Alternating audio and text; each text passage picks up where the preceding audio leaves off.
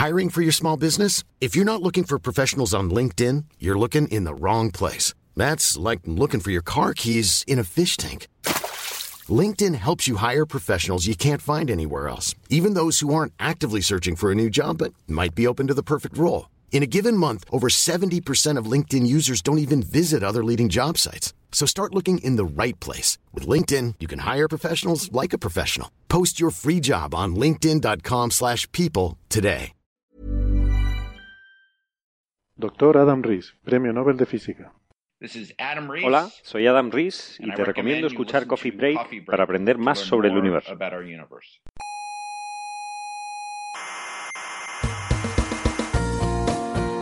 Aquí comienza Coffee Break, la tertulia semanal de la Espera, actualidad. espera, espera. ¿Qué? ¿Que empieza qué? Coffee Break.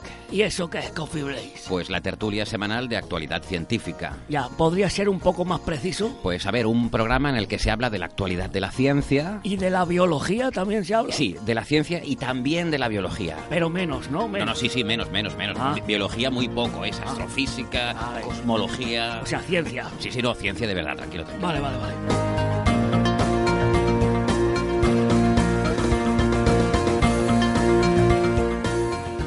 Saludos, criaturas del espacio y del tiempo. Cientófilos de la galaxia, arqueólogos de un futuro distante, les damos la bienvenida a este rinconcito del espacio-tiempo que llamamos la Sala Omega del Instituto de Astrofísica de Canarias. Vamos a dar comienzo a la tertulia científica de la semana, porque la ciencia nos deja buenas noticias que vale la pena conocer, difundir y también comentar.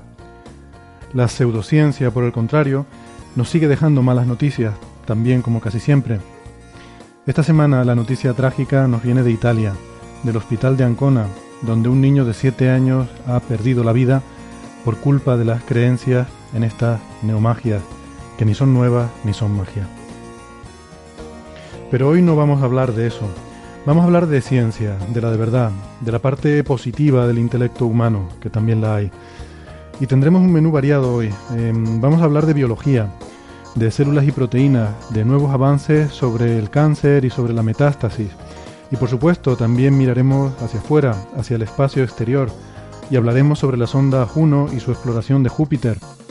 Y sobre todo vamos a tener un muy interesante debate sobre cosmología, un auténtico careo entre la teoría del universo Fénix y la eh, inflación cósmica del modelo estándar.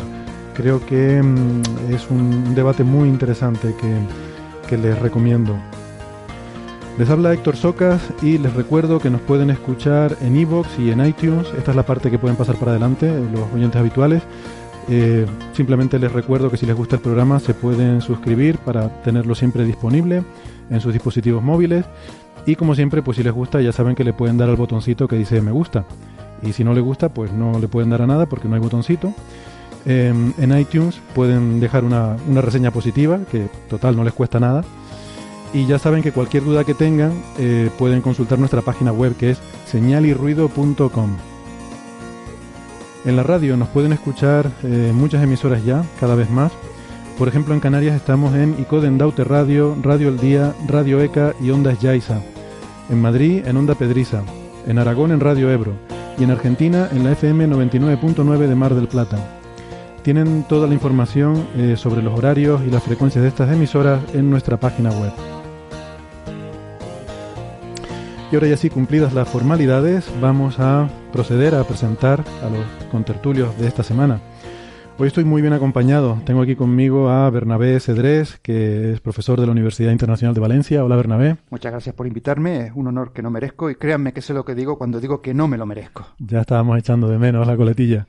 Hacía tiempo que no venía, es que me, no me querías pagar, por eso no venía. Claro, teníamos que ahorrar. Para permitirnos tu caché tenemos que ahorrar durante bastantes programas. También me acompaña Javier Licandro, eh, investigador del Instituto de Astrofísica de Canarias. Hola Javier.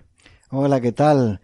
Eh, un placer estar de nuevo con ustedes después de unas semanitas eh, fuera de, Ha estado fuera de ausente. España. Sí, sí. Bienvenido de vuelta. Y hoy vengo con eh, una noticia bomba para el, para el Coffee Break. ¿Nos trae una exclusiva? Una exclusiva mundial para nuestro querido escucha. Vale. Hoy, hoy en Coffee Break, aquí pones luego la musiquita de los platillos. Shhh. No vamos a hablar de la estrella de Tabi. Sí, señor. Eso te crees tú, no has mirado el guion todavía. ¡Ay, Dios! No, hoy no, hoy no tenemos, en principio, pero bueno, como esto es lo que surja, pues... Oye, es que, es que no, me- no puede ser que uno ponga la televisión española en, en, en Brasil para, para, para mirar un, te- un telediario y aparezcas tú con la estrella de Tavi, hombre. En- en ya Brasil. está bien. Ah, bueno, yo que sé, que, te pones a ver la tele y te pasa lo que te pasa. Eh, permíteme que presente también a un contertulio nuevo que tenemos eh, desde Valencia por videoconferencia. Tenemos a Alberto Aparici. Hola, Alberto. Hola, hola, muy buenas. Eh, Alberto es físico, eh, se dedica a la divulgación científica y, y muchos oyentes lo conocerán, seguramente les suene a muchos oyentes, sobre todo del programa de La Brújula de la Ciencia, que es un programa que se emite a nivel nacional en, en Onda Cero y, y es muy recomendable. Eh, además también colaboras con el Instituto de Física Corpuscular en Valencia, ¿verdad? Eso es, es el, es el sitio donde hice mi tesis doctoral y cuando terminé y ya, ya fui doctor y decidí que la investigación no era lo mío y que me quería dedicar más a divulgar y hablar de ciencia para gente que no fuera expertos, en el instituto me dijeron, oye, pues no nos vendría mal alguien que sepa de la física que hacemos y que encima le apetezca contársela a la gente. Así que ahí estoy. Pues genial, la verdad que es un, es un lujo eso, ¿no? Los eh, centros de investigación donde se valore la, la importancia de la divulgación eh, es un lujo, ¿no? Es algo que hoy en día es muy importante y creo que, que debería tener eh, más, eh, más importancia, ¿no? Bueno, vamos entonces a, a meternos en harina. Em, quería empezar con un par de preguntas de oyentes, que hemos tenido unas cuantas esta semana y hemos querido rescatar dos que nos parecieron interesantes. La primera nos la plantea Daniel Uranga por Evox. Em, y lo que nos pregunta es eh, por este oscurecimiento secular de la estrella de Tabi. Lo siento, Javier. Eh, este oscurecimiento que, bueno, a West no le gusta decir secular, sino No gradual. era uno de los temas. No, era una pregunta de oyente, oye, no es Ah. culpa nuestra. Que mm, nos pregunta si, si ese gradu- eh, gradual oscurecimiento que ha tenido la estrella, por lo menos a, a lo largo de los últimos eh, cuatro años, eh, o durante la, la misión Kepler, que ha, ha disminuido un 2-3%, pues si esto podría ser debido a que la estrella se esté alejando de nosotros. La pregunta eh, es procedente. Por supuesto que es procedente y es muy interesante. Es muy interesante, ¿no? Tú lo has mirado, ¿verdad? Sí, claro que lo miré. Me, me entretuve haciendo los numeritos porque me pareció una, una hipótesis interesante a tener en cuenta. Eh, tenemos que el flujo, es decir, la luz que nosotros recibimos de la estrella, es inversamente proporcional al cuadrado de la distancia en la que se encuentra la estrella. Entonces, si suponemos que en este tiempo ha disminuido el brillo un 1%, por decirlo de alguna manera, y sabemos, además, la distancia en la que se encuentra la estrella de Tabi, porque lo sabemos eh, gracias al paralaje astronómico, eso es muy fácil de hacer, te pones un, la- bien- ver la posición que tiene la estrella con respecto a las estrellas de fondo y calcular el ángulo que tiene, pues podemos calcular la distancia en la que se encuentra, que son unos 1277 años luz, con un error de unos 400 años luz más o menos, año luz arriba, año luz abajo. Entonces vemos que tiene que haberse alejado de nosotros una cantidad igual a... eh, perdón, a ver si me expreso bien. Para que se haya oscurecido un 1%, en este año tiene que haberse movido a una velocidad 6,4 veces la velocidad de la luz. Mm. Eso es un poquito exagerado. A ver, o Tendría sea, que no- estarse moviendo demasiado rápido. para- eh, para vamos a ver. ¿Por qué sabemos que no se está moviendo a esa velocidad? Porque podría estarse moviendo a esa velocidad, nadie dice que no. A seis veces la velocidad de la luz. Eh, sí, si está muy lejos, sí. Si está muy lejos, sí, debido al flujo de Hubble, la- el espacio se extiende, eh, la, se llama que el espacio está en siempre está en expansión continua. Pero entonces estaría fuera de nuestro horizonte cosmológico. Eh, o de nuestro horizonte de No Hubble. necesariamente, las cosas que se mueven a mayor de la velocidad de la luz, podemos, si el Z es muy grande, se pueden ver, no es necesario. Eh, Si pero, está recediendo más rápido que la luz, no te puede llegar nunca un fotón. Ah, ¿Cómo que no? Bueno, ¿Cómo que no? Los fotones se mueven en cualquier de dirección a la formas, velocidad. vamos a ver, yo, yo creo que nadie cuestiona que una estrella que está a 1400 años luz esté fuera del horizonte cosmológico. No, no está fuera del horizonte cosmológico. En realidad, Pero- eh, eh, debería estarse moviendo no solo con respecto a nosotros, a esa velocidad, sino con respecto a la Vía Láctea.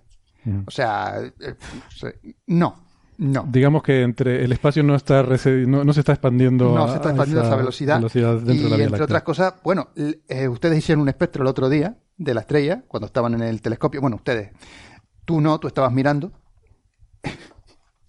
tú estabas mirando mientras Carlos. Mirando y- o tomando café, porque yo vi Yo- los vídeos de eso, estaba, iban más a tomar café que lo que estaban trabajando. También es verdad. Y estaban tomando espectros. Si se estuviese moviendo a esa velocidad, el corrimiento al rojo que estarían viendo sería tremendo en el espectro. Por lo tanto, no puede estarse moviendo a esa velocidad. El, el oscurecimiento, perdón, me se lengua la traba, el oscurecimiento de la estrella de Tabi no es debido a que se aleje de nosotros a mucha velocidad. Vale. He dicho esto, ¿por qué no me invitaron a observar a mí? Que, hiciésemos un poco de, de, ciencia ficción, más todavía, y pensásemos, no, mira, Einstein estaba equivocado y la estrella se puede mover a seis veces la velocidad de la luz, todavía podríamos darnos cuenta de que eso no está ocurriendo. Imaginemos que, el movimiento propio de la estrella fuese seis veces la velocidad de la luz. Todavía podríamos darnos cuenta porque se estaría moviendo en un medio interestelar y los choques que tendría contra lo que hay en el medio interestelar pues provocaría todo tipo de efectos que serían escandalosísimos. Y desde luego no hay nada de eso, es una estrella muy normalita, ¿no? Estaremos viendo rayos gamma punta pala. Em, bueno, en cualquier caso, la segunda pregunta... La segunda pregunta es también interesante y es Sí, eh, es relativa a este modelo, según el cual, eh, un modelo que se ha publicado por unos colegas de la Universidad de Valencia, eh, sobre, para explicar estos oscurecimientos de la estrella TAI basados en un superplaneta gigantesco, bueno, de hecho sería prácticamente una enana marrón, con un sistema de anillos enorme, y bueno, pregunta si, si no debería ser detectable por velocidades radiales este, este planeta, ¿no? O sea, si el tirón gravitatorio que ejercería sobre la estrella de Tabi no lo haría detectable. Entonces, la respuesta es que en principio sí. O sea, un objeto tan grande que estuviera orbitando en torno a la estrella de Tabi produciría una velocidad medible. Se pueden hacer los, son calculitos de, de estos de servilleta, que me los he hecho. De hecho, tengo una foto de la servilleta que nos la pidieron el otro día, no sé cuándo mencioné algo sobre cálculo de servilleta y un oyente pidió una foto, ya no la tenía, pero esta sí que he conservado la foto, así que la voy a tuitear para que se vea que efectivamente demostrar que cabe en una servilleta, ¿no? Y mm, si uno hace los calculitos, te sale que em, para este modelo, suponiendo una masa de unas 100 veces la masa de Júpiter que planteaban en ese artículo, pues puedes tener un tirón gravitatorio, una velocidad radial de unos 4 kilómetros por segundo del planeta sobre la estrella. Que no es que sea mucho, pero es detectable. El problema es que esta estrella, cuando ves su espectro, te das cuenta de que es una estrella que rota muy rápido y sus líneas están muy ensanchadas por rotación. O sea, tiene una, lo que llamamos el V seno de I, es, eh, es muy grande, eh, es del orden de unos 80 kilómetros por segundo el ensanchamiento rotacional de las líneas, por lo tanto necesitas mucha precisión para poder determinar variaciones de 4 kilómetros por segundo dentro de esos 80 kilómetros por segundo. Pero sobre todo el, mayor problema no es ese, porque se podría observar y tener esa precisión. El mayor problema es que esa variación en la velocidad eh, de la estrella tendrías que medirla a lo largo de la órbita. Y puesto que en este modelo esta, este, este superplaneta tendría una órbita de 12 años, eso quiere decir que tendríamos que estar observando la estrella durante al menos 6 años. Que, que, bueno, estoy convencido de que lo haremos, pero el problema es que esta estrella se descubrió que era peculiar en 2015 y en 2016 comenzó la campaña de seguimiento, que en principio solo con fotometría, o sea que llevamos un año eh, observando esta estrella muy, muy de cerca, ¿no? ¿Cuántos kilómetros por segundo decías que era? ¿Cuatro kilómetros por segundo? Cuatro kilómetros por segundo. Si mi servilleta no se se puede hacer, ¿no? Sí, sí. Nosotros estamos observando con un espectrógrafo Echel con resolución 80.000, pero el problema es que... Hombre, claro, Es un tema de señal ruido. Seis años, seis años. Es un tema de señal ruido y de, claro, y de integrar, o sea, de hacer medidas por lo menos durante seis años para tener un pequeño muestreo de la órbita, ¿no? Bueno, eh, que total, que no hemos liado mucho. Vamos a pasar a mm, las noticias de, la semana. Y hay un par de noticias que la verdad que son muy alentadoras y que son de esas que te da alegría contar, eh, que nos trae Alberto. Eh, la primera tiene que ver con eh, un desarrollo que se ha hecho para mapear eh, de forma muy precisa, de forma más detallada hasta ahora, la distribución de proteínas dentro de las células humanas, ¿verdad? Así es, así es. A mí es, a mí es un paper que me ha dejado, me ha dejado impresionado. Se ha publicado en Science y me, gustó mucho la, primera vez que lo vi. Además, visualmente es súper bonito. Vamos, supongo que vamos a poder colgar en las redes sociales imágenes del paper, porque puedes ver, te dan mapas de cómo las proteínas están colocadas dentro de las células. Y eso es algo que no es particularmente fácil de ver. Hmm. Si, si, os, si, os, parece, podemos empezar recordando un poco qué es una proteína y para, y para qué sirve. Sí, sí, claro. Son, bueno, para, para, decirlo con una frase sencilla, a mí siempre me gusta decir que son las máquinas con las que se construye la vida.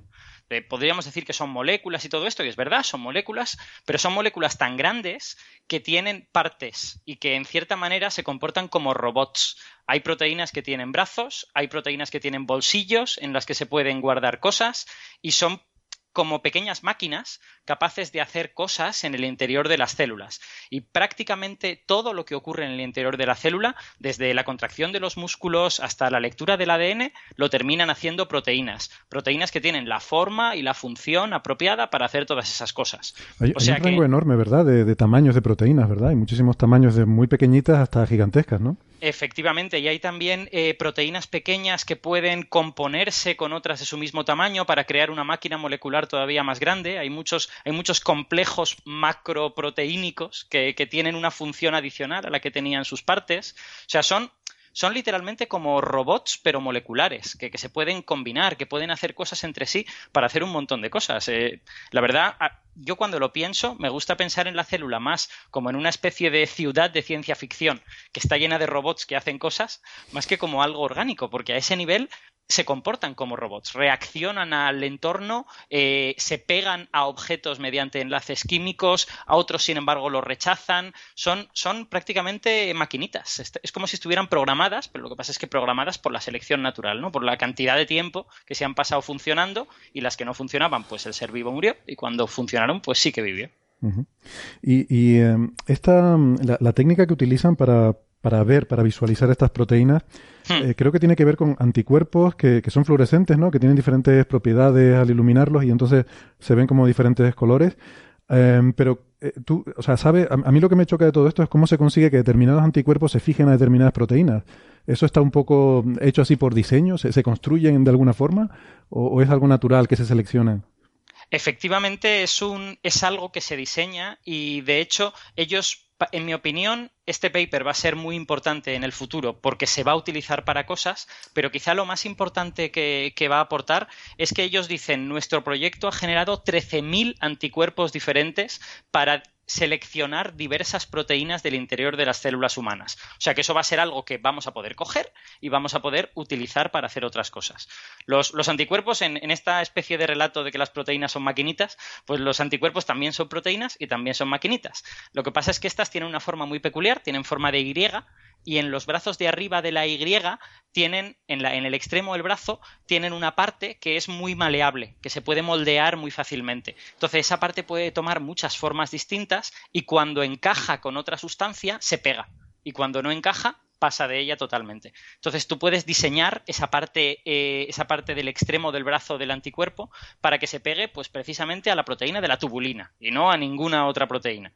Y de esta manera, tú lo que haces es soltar dentro de la célula unos anticuerpos que son fluorescentes, que están diseñados para la proteína que tú quieres ver, se pegan a esa proteína y luego tú iluminas la célula mediante una luz que suele ser de color azul, pero eso ya depende de la fluorescencia que hayas usado, y el anticuerpo fluorescente brilla en otro color, que suele ser en verde o en rojo. Y con una serie de dispositivos ópticos muy bien, muy bien diseñados, tú puedes incluso ver una parte de la célula en concreto.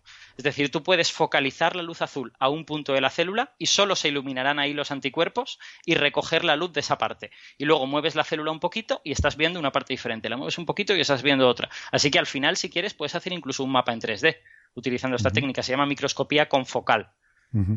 Oh, impresionante. Y esto está, bueno, es un, es un proyecto eh, grande, ¿no? O sea, aquí se ha publicado este, este paper con estos resultados, pero es un, es un gran esfuerzo internacional, además que participan varios países. Este artículo en concreto está firmado por autores fundamentalmente de Suecia y de la Universidad de Cambridge. Pero, pero vamos, entiendo que el, bueno, esto se llama el Atlas, el Atlas celular, ¿no? Este, este gran proyecto. En realidad, este proyecto está embebido dentro de otro proyecto. El, proyecto grande se llama eh, el Atlas de las Proteínas Humanas y este paper en concreto pertenece a lo que ellos llaman el Atlas de la Célula porque se esfuerzan mucho en darte imágenes de cómo están las proteínas distribuidas en el interior de la célula. Y se puede consultar en Internet, ¿eh? si tú buscas el atlas de la célula, vas a poder ver el listado de 12.003 proteínas que han estudiado y ver las imágenes de dónde están situadas dentro de las células y todo esto. Has de entender un poco el código de colores que utilizan. Ellos marcan en verde la proteína que les interesa en cada momento y luego marcan en azul el núcleo, el ADN en realidad, y en rojo la, estructura de la célula, el citoesqueleto, para que puedas tener un poco de referencia, porque si no solo verías manchas verdes y no sabrías muy bien dónde está la célula ni, ni qué es eso, ¿no? Uy, ese relato de las, de las máquinas me ha dejado frío. los pequeños robots. Fíjate que hemos pasado de las macroestructuras alienígenas alrededor de una estrella a las nanoestructuras de una mente alienígena que nos ha creado nosotros. Esto es para cuarto milenio, ¿eh? No, digas eso ni en broma. No hagamos, no hagamos estas cosas. No, no, no digas eso ni en broma. y... Oh, que, que haya bastante gente por ahí para que encima escuchen esto y se lo empiecen a creer. Ay, Dios mío. Créalo, créalo. No digas barbaridades. Vamos, se lo voy a pasar a los chicos de, de, este, de, los alienígenas. Esto de lo, que te gustan a ti, ¿no? Los alienígenas ancestrales. Ah, alienígenas que las proteínas tienen una función determinada y que están hechas casi milimétricamente, casi quirúrgicamente para, para, cumplir esa función, eso es un hecho. Ahora, lo que pasa es que si eres un creacionista, dices que eso lo ha hecho no sé quién, o un extraterrestre, y si crees en la teoría de la evolución, que está archicomprobada, que no es una cuestión de creer, pues te das cuenta de que lo que ha pasado es que llevamos 4.000 millones de años en este planeta. Entonces, en ese tiempo, pues ha habido muchas, muchos microorganismos que han usado proteínas equivocadas y se han muerto, y muchos microorganismos que usaban las correctas y esos han ido sobreviviendo. Y de esta manera es como se crean estas estructuras que de lo contrario parecerían casi mágicas, efectivamente. Mm. La voz de la razón, menos mal. Una, una de las cosas que, que, vi que parecía un poco sorprendente de esto, ¿no? Para, para algunos autores, por lo menos, o para algunos investigadores, es que mm, eh, o sea, no hay una separación, eh, digamos, muy, muy nítida entre diferentes proteínas en diferentes, no sé cómo se llaman estos orgánulos, ¿no? Que componen la célula. O sea, la célula tiene como estos pequeños órganos que cumplen cada uno una función y por lo visto, yo no sé por qué, pero por lo visto había como la idea de que cada uno de ellos trabajaba con un determinado conjunto de proteínas y que se ha encontrado que no, que hay proteínas que aparecen en varios de estos no sé cómo sería en español, orgánulos o pequeños Sí, orgánulos, orgánulos la palabra. Vale. Em, y que esto por lo visto ha sido sorprendente. A ver, la, razón es que realmente tú hasta esfuerzos de este tipo, yo creo que este no es la primera vez que se, que se fotografían, entre comillas, las proteínas en su lugar dentro de la célula, pero sí es, digamos, una especie de catálogo muy, muy amplio, ¿no? Entonces, hasta que estas cosas no se empezaron a hacer, tú realmente no tenías un input físico de dónde estaban las proteínas. Tú tenías muy a menudo un input funcional. Es decir, veías que si quitabas esa proteína de la célula, la, la célula dejaba de poder respirar o dejaba de poder fabricar tal cosa. Entonces inferías que esa proteína pues tendría que estar en la parte de la célula en la que se hace eso, pero no habías visto físicamente que estuviese ahí. Entonces lo, curioso de este estudio es que tú te pones a buscar proteínas que sabes que tienen que estar en la mitocondria, que es donde la célula respira, y de repente resulta que en el núcleo también hay esa misma proteína. Y la lógica además nos dice que no puede estar haciendo la misma función en los dos lugares, porque una, proteína como máquina molecular que es, es muy dependiente del entorno químico en el que está. Entonces, estando rodeada de unas ciertas sustancias, de otras proteínas o de, o de, ciertos solutos, se va a comportar de una manera y va a accionar sus partes de una manera, mientras que en el núcleo rodeado de otras sustancias se va a comportar de otra. Entonces, realmente lo que estamos viendo es que las proteínas son muy flexibles, que creíamos que solo servían para una cosa y en realidad probablemente pues muchas proteínas sirven para dos, aunque tengan una función principal, pues también las usa la célula para tal o cual cosa y esto de alguna manera nos ha abierto el abanico de las cosas que las proteínas pueden hacer.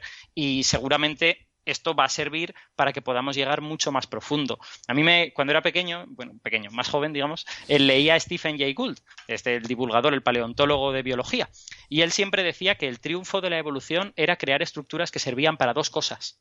Porque entonces, cuando una de las funciones dejaba de ser importante, pasabas a poder hacer por lo menos la otra. Y yo creo que eso es lo que estamos viendo en esta, en esta bilocación de algunas proteínas. Muy bien. Muy interesante. Pues. Absolutamente fantástico. Sí, el mundo este de las proteínas es, absolutamente fascinante, ¿no? Sobre todo el, funcionamiento interno de la célula siempre me ha parecido. O sea, eso de ver la célula como, como un pequeño organismo, ¿no? En sí mismo, como un, como un cuerpo, ¿no? Con su. Eh, con sus procesos, con su respiración, con su producción de energía, todo eso, ¿no? Es como, no sé, me viene a la mente aquella serie de... capaces, capaces de reproducirse. Sí, exactamente, ¿no? O sea, es un, es un microorganismo en todo su, en todo su sentido. La serie que en definitiva estamos constituidos de millones de seres. No, no dejamos de ser una colonia de celular. Somos una colonia, somos una sociedad, ¿no? Somos una sociedad. Una sociedad muy, muy organizada, muy compleja y que en la que de alguna manera los individuos han perdido la capacidad de vivir separados, porque si pones un músculo en el suelo, pues el músculo no es capaz de alimentarse ni de nada, pero todos juntos sí que son capaces de funcionar. Muy bien. Y mm, nada, iba, iba, a comentar de la, serie aquella de dibujos animados que veíamos de pequeños, ¿se acuerdan? Érase una vez la vida, ¿no? Eh, sí, señor, qué bonita. Sí, sí, estaba, estaba muy bien, recreaba todo este tipo de cosas. Bueno, no sé qué tal habrá sobrevivido el paso del tiempo, ¿no? No sé si ahora resistiría un visionado ahora con nuestros ojos adultos. No sé qué tal, qué creo tal que sí, creo que sí. Yo estuve viendo hace poco, no esa, sino otra de la misma compañía, Eras una vez el espacio, que esta no, no era tan educativa como las otras, era más tal, y ha envejecido bastante bien. Y Eras una vez el hombre, a pesar de que ya se saben muchas cosas nuevas, sigue siendo muy, muy interesante. Son todas por la misma compañía. Creo que una compañía franco-belga, no estoy muy seguro. BRB, ¿no es? No, BRB es española. Esta es ah. una compañía francesa. Eran, eran franceses, lo que no sé es la, parte belga, esa, esa no me suena, pero al menos algo francés sí que había en ellas. Comenté por eso, bueno. Vale. Yo vi, yo vi hace poco un capítulo de Érase una vez la vida por casualidad, totalmente por casualidad. Y no, tienes que disculparte, ¿eh? ¿Perdón? que no tienes que disculparte.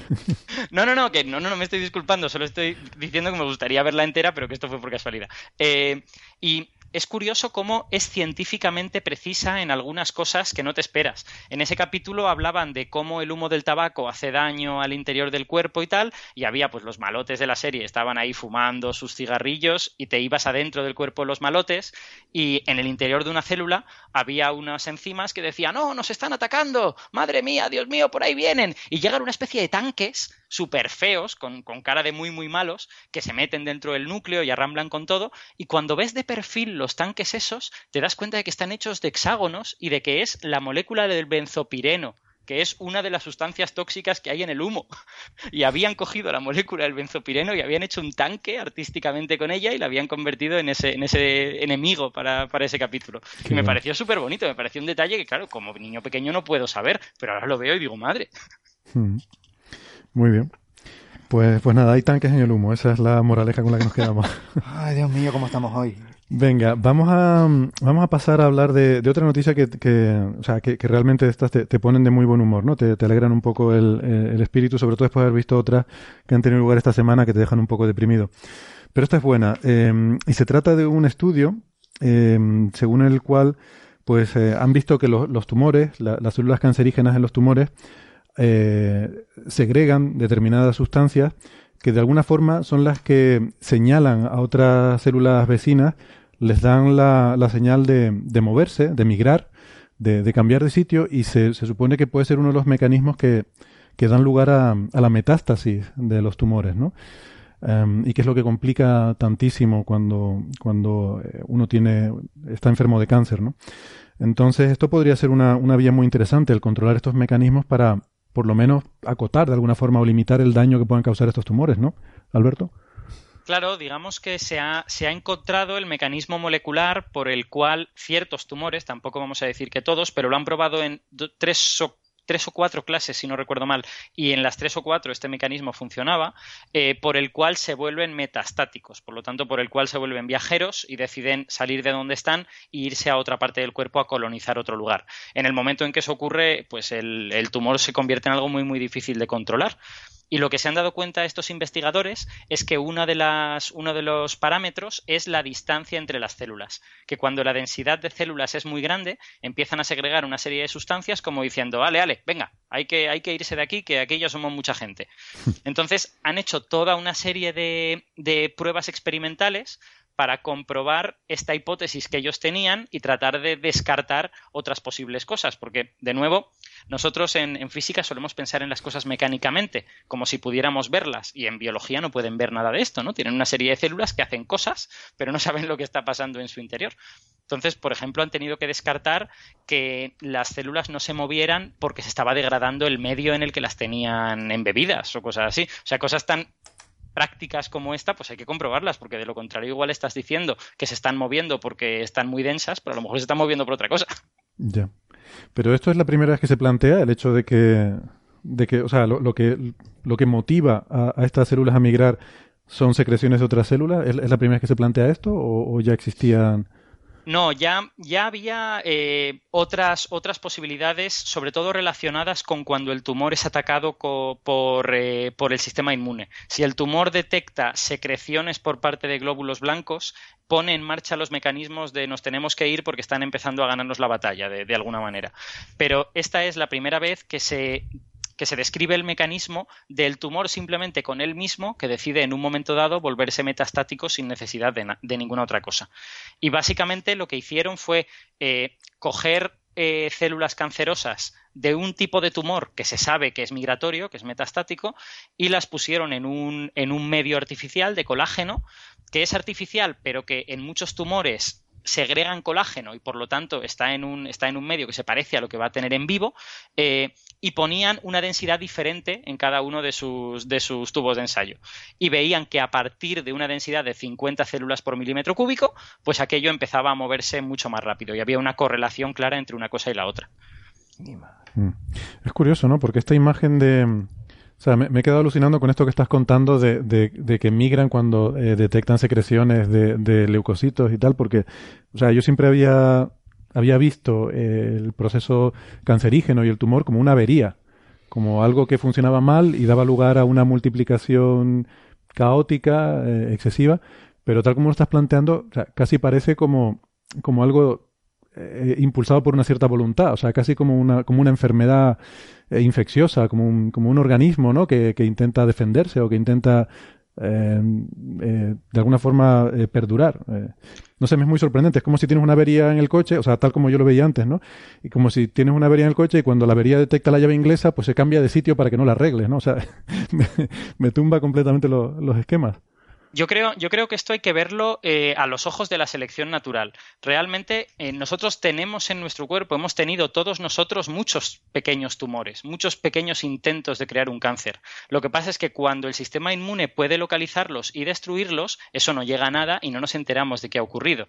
Entonces, realmente los tumores que, que llegan a ser un problema son los que han acumulado las mutaciones apropiadas para volverse no solo a crecer de manera indefinida, sino también volverse inmunes a nuestro sistema inmunitario. Entonces, eh, el tumor cambia con el tiempo. Cuando crece, empieza a segregar otro tipo de sustancias, empieza a ser químicamente distinto y a lo mejor eso le vuelve en un momento dado susceptible a que el sistema inmune le detecte. O sea que hay un toma y daca continuo que es equiparable al de un predador y una presa, claro, porque, mm. porque al fin y al cabo la selección natural también está actuando en esta sociedad compleja que hemos dicho que somos nosotros, ¿no? No lo había visto así, muy interesante. Fascinante. No, no, no, se me había ocurrido pensarlo de esa manera, ¿vale? Bien. Y de hecho, y de hecho la biología de los tumores es uno de los campos en donde más aplicación tiene la teoría de la evolución y la selección natural. La gente no piensa en eso, piensa en, en ecología, en cazadores y presas y tal, pero realmente en cómo los tumores compiten con el cuerpo para no ser descubiertos o el cuerpo intenta descubrirlos, es uno de los campos en donde la selección natural y la evolución tienen una aplicación más directa y más clara. Muy bien. Eh, solo, solo si quieres te hago un comentario más sobre este asunto, que es que lo bueno de este, de este trabajo es que los autores también han identificado las dos sustancias con las que las células cancerosas se comunican para decirse tenemos que irnos de aquí. Se llaman IL6 e IL8 y es curioso que solo funcionan para hacer que el tumor se vuelva metastático en una cierta proporción. Tú vas a tener cinco partes de IL6 por cada dos partes de IL8. De lo contrario, eso no funciona de ninguna de las maneras. Y los autores creen que eso está relacionado con la geometría del tumor, con que realmente están segregando continuamente y cuando la geometría llega a una cierta densidad, se alcanza ese, ese ratio y de repente, ¡pam!, nos tenemos, nos tenemos que ir. Entonces, lo que han hecho es localizar drogas que van contra estas sustancias, que las inactivan y si las ponen en la proporción apropiada pueden hacer que estos tumores que estaban volviéndose metastáticos dejen de, dejen de hacerlo.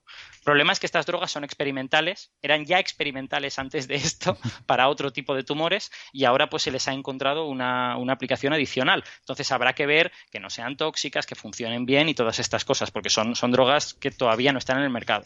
Mm. Sí, cuando dices drogas quiere decir eh, medicación o... Sí, sí perdón, estoy, haciendo mala traducción del inglés. en inglés? Ahora, ahora me, me, imagino que aparecerá pronto ya de esa sustancia que han detectado que les dice a, las células cancerígenas que se vayan, este, aparecerán diluciones en una en 100 millones y nos la venderán para curar el cáncer, ¿no? En diluciones homeopáticas. Esperemos que no. Ojalá que no.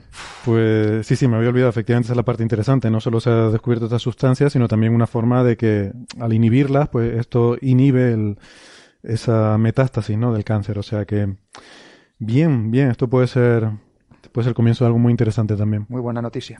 Muy buena yo creo noticia. que la- las dos noticias que nos comentó son realmente ilusionantes, ¿no? De que, de que por ese camino pronto eh, vamos a lograr eh, no solo entender más, sino encontrar soluciones a, a muchísimos problemas de salud que, A tener armas. que, ¿no? para, ho- que al día de hoy todavía no podemos resolver, ¿no? Mm. Exacto, la, la biología es un terreno de exploración no virgen, pero, pero en el que hay mucho margen.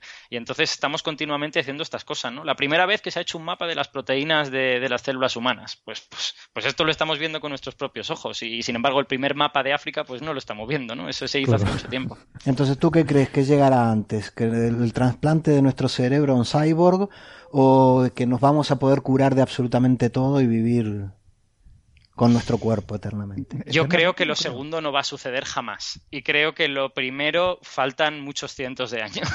Lo tenemos que traer a Pero es opinión, ¿eh? Igual me de películas de ciencia ficción eh, al colega. Bueno, em, pues no sé, si quieren pasamos ya a noticias de, de cosas más elevadas. Digo elevadas Voy- Voy a literalmente. aprovechar para hacer un comentario de algo que me sucedió hoy.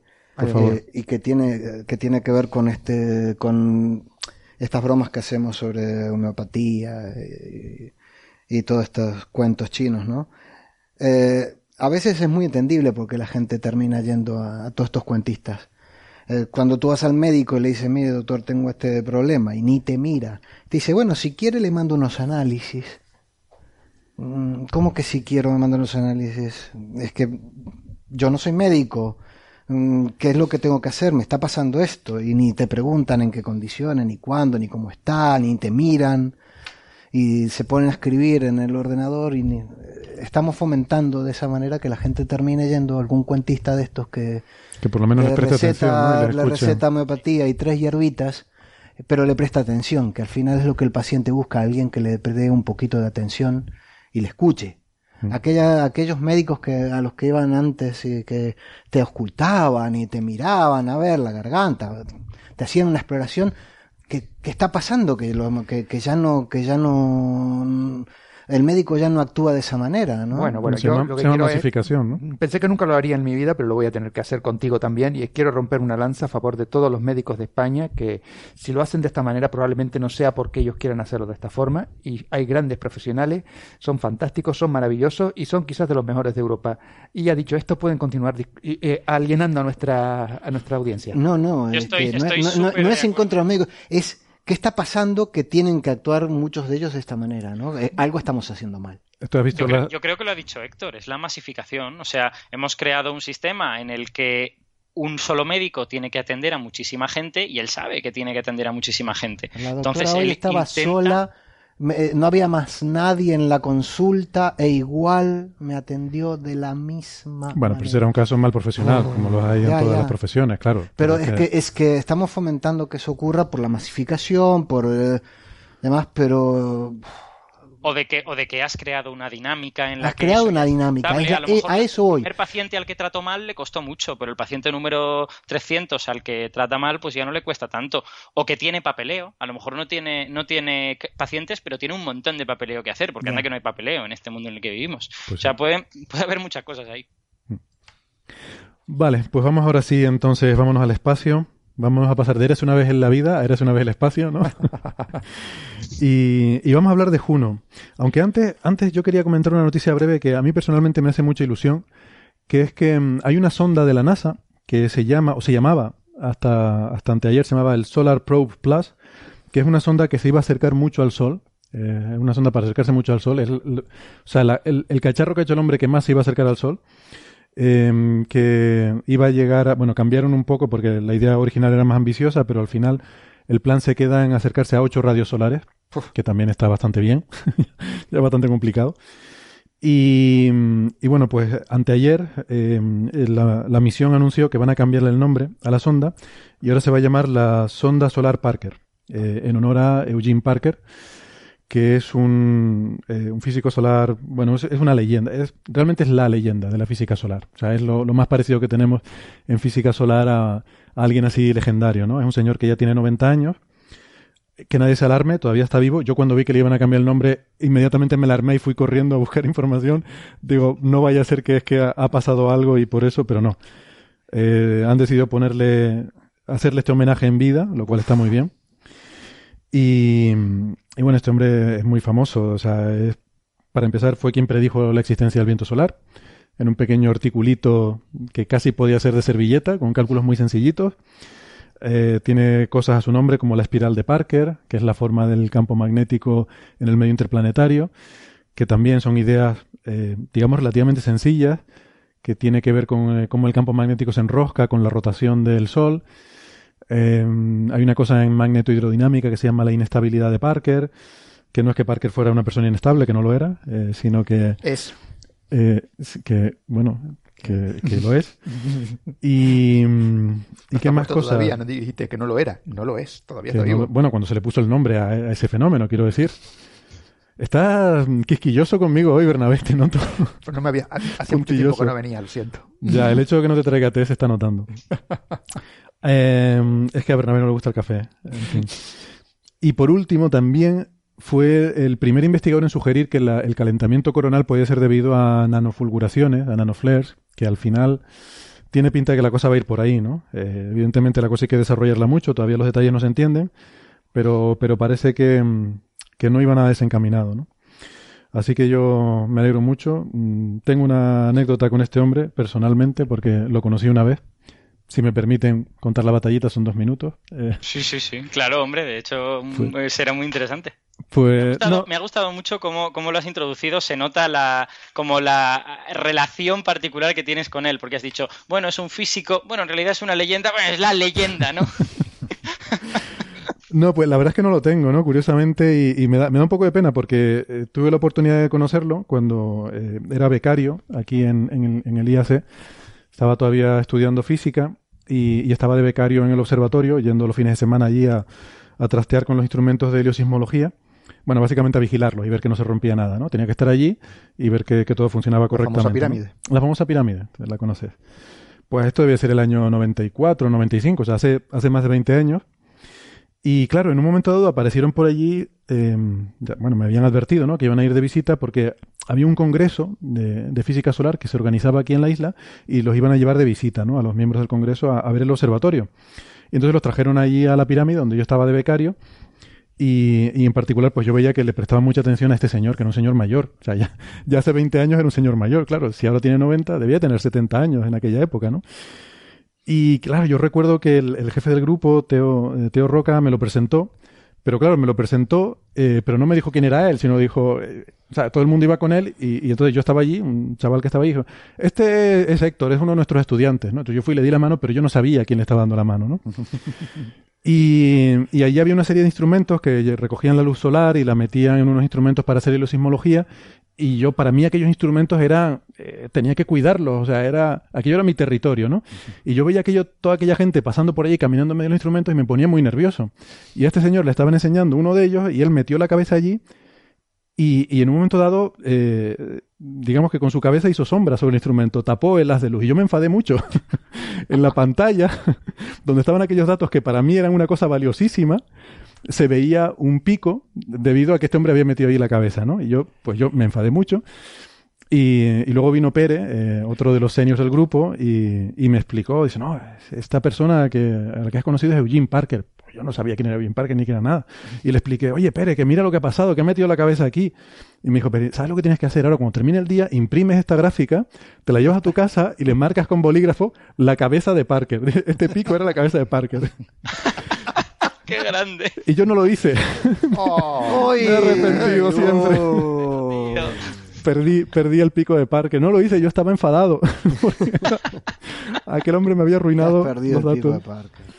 Y bueno. Eso dice mucho de tu valía como científico, porque otro, que valiese un poquito menos, habría terminado su carrera ese día, mismo día, después de enfadarse con Parker. Bueno, yo no tenía, yo no tenía ni idea de, ni de quién era Parker ni para qué servían aquellos datos. Yo estaba cuidando aquellos datos para otros investigadores que iban a hacer ciencia con ellos. Yo no sabía que Parker era mucho más importante que los datos. yo estaba ahí para cuidar los datos.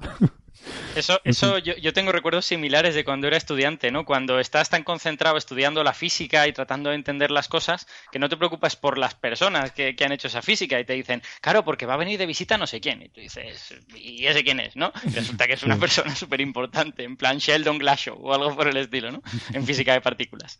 Y, y eso a mí me pasó como estudiante, pues no sé, N veces, un montón de veces. Sí, supongo que ahí, ahí en Valencia, sobre todo en cosas teóricas, me imagino que Tendrán visitantes ilustres por ahí de vez en cuando, ¿no? ¿Estudiaste? De vez en cuando, sí.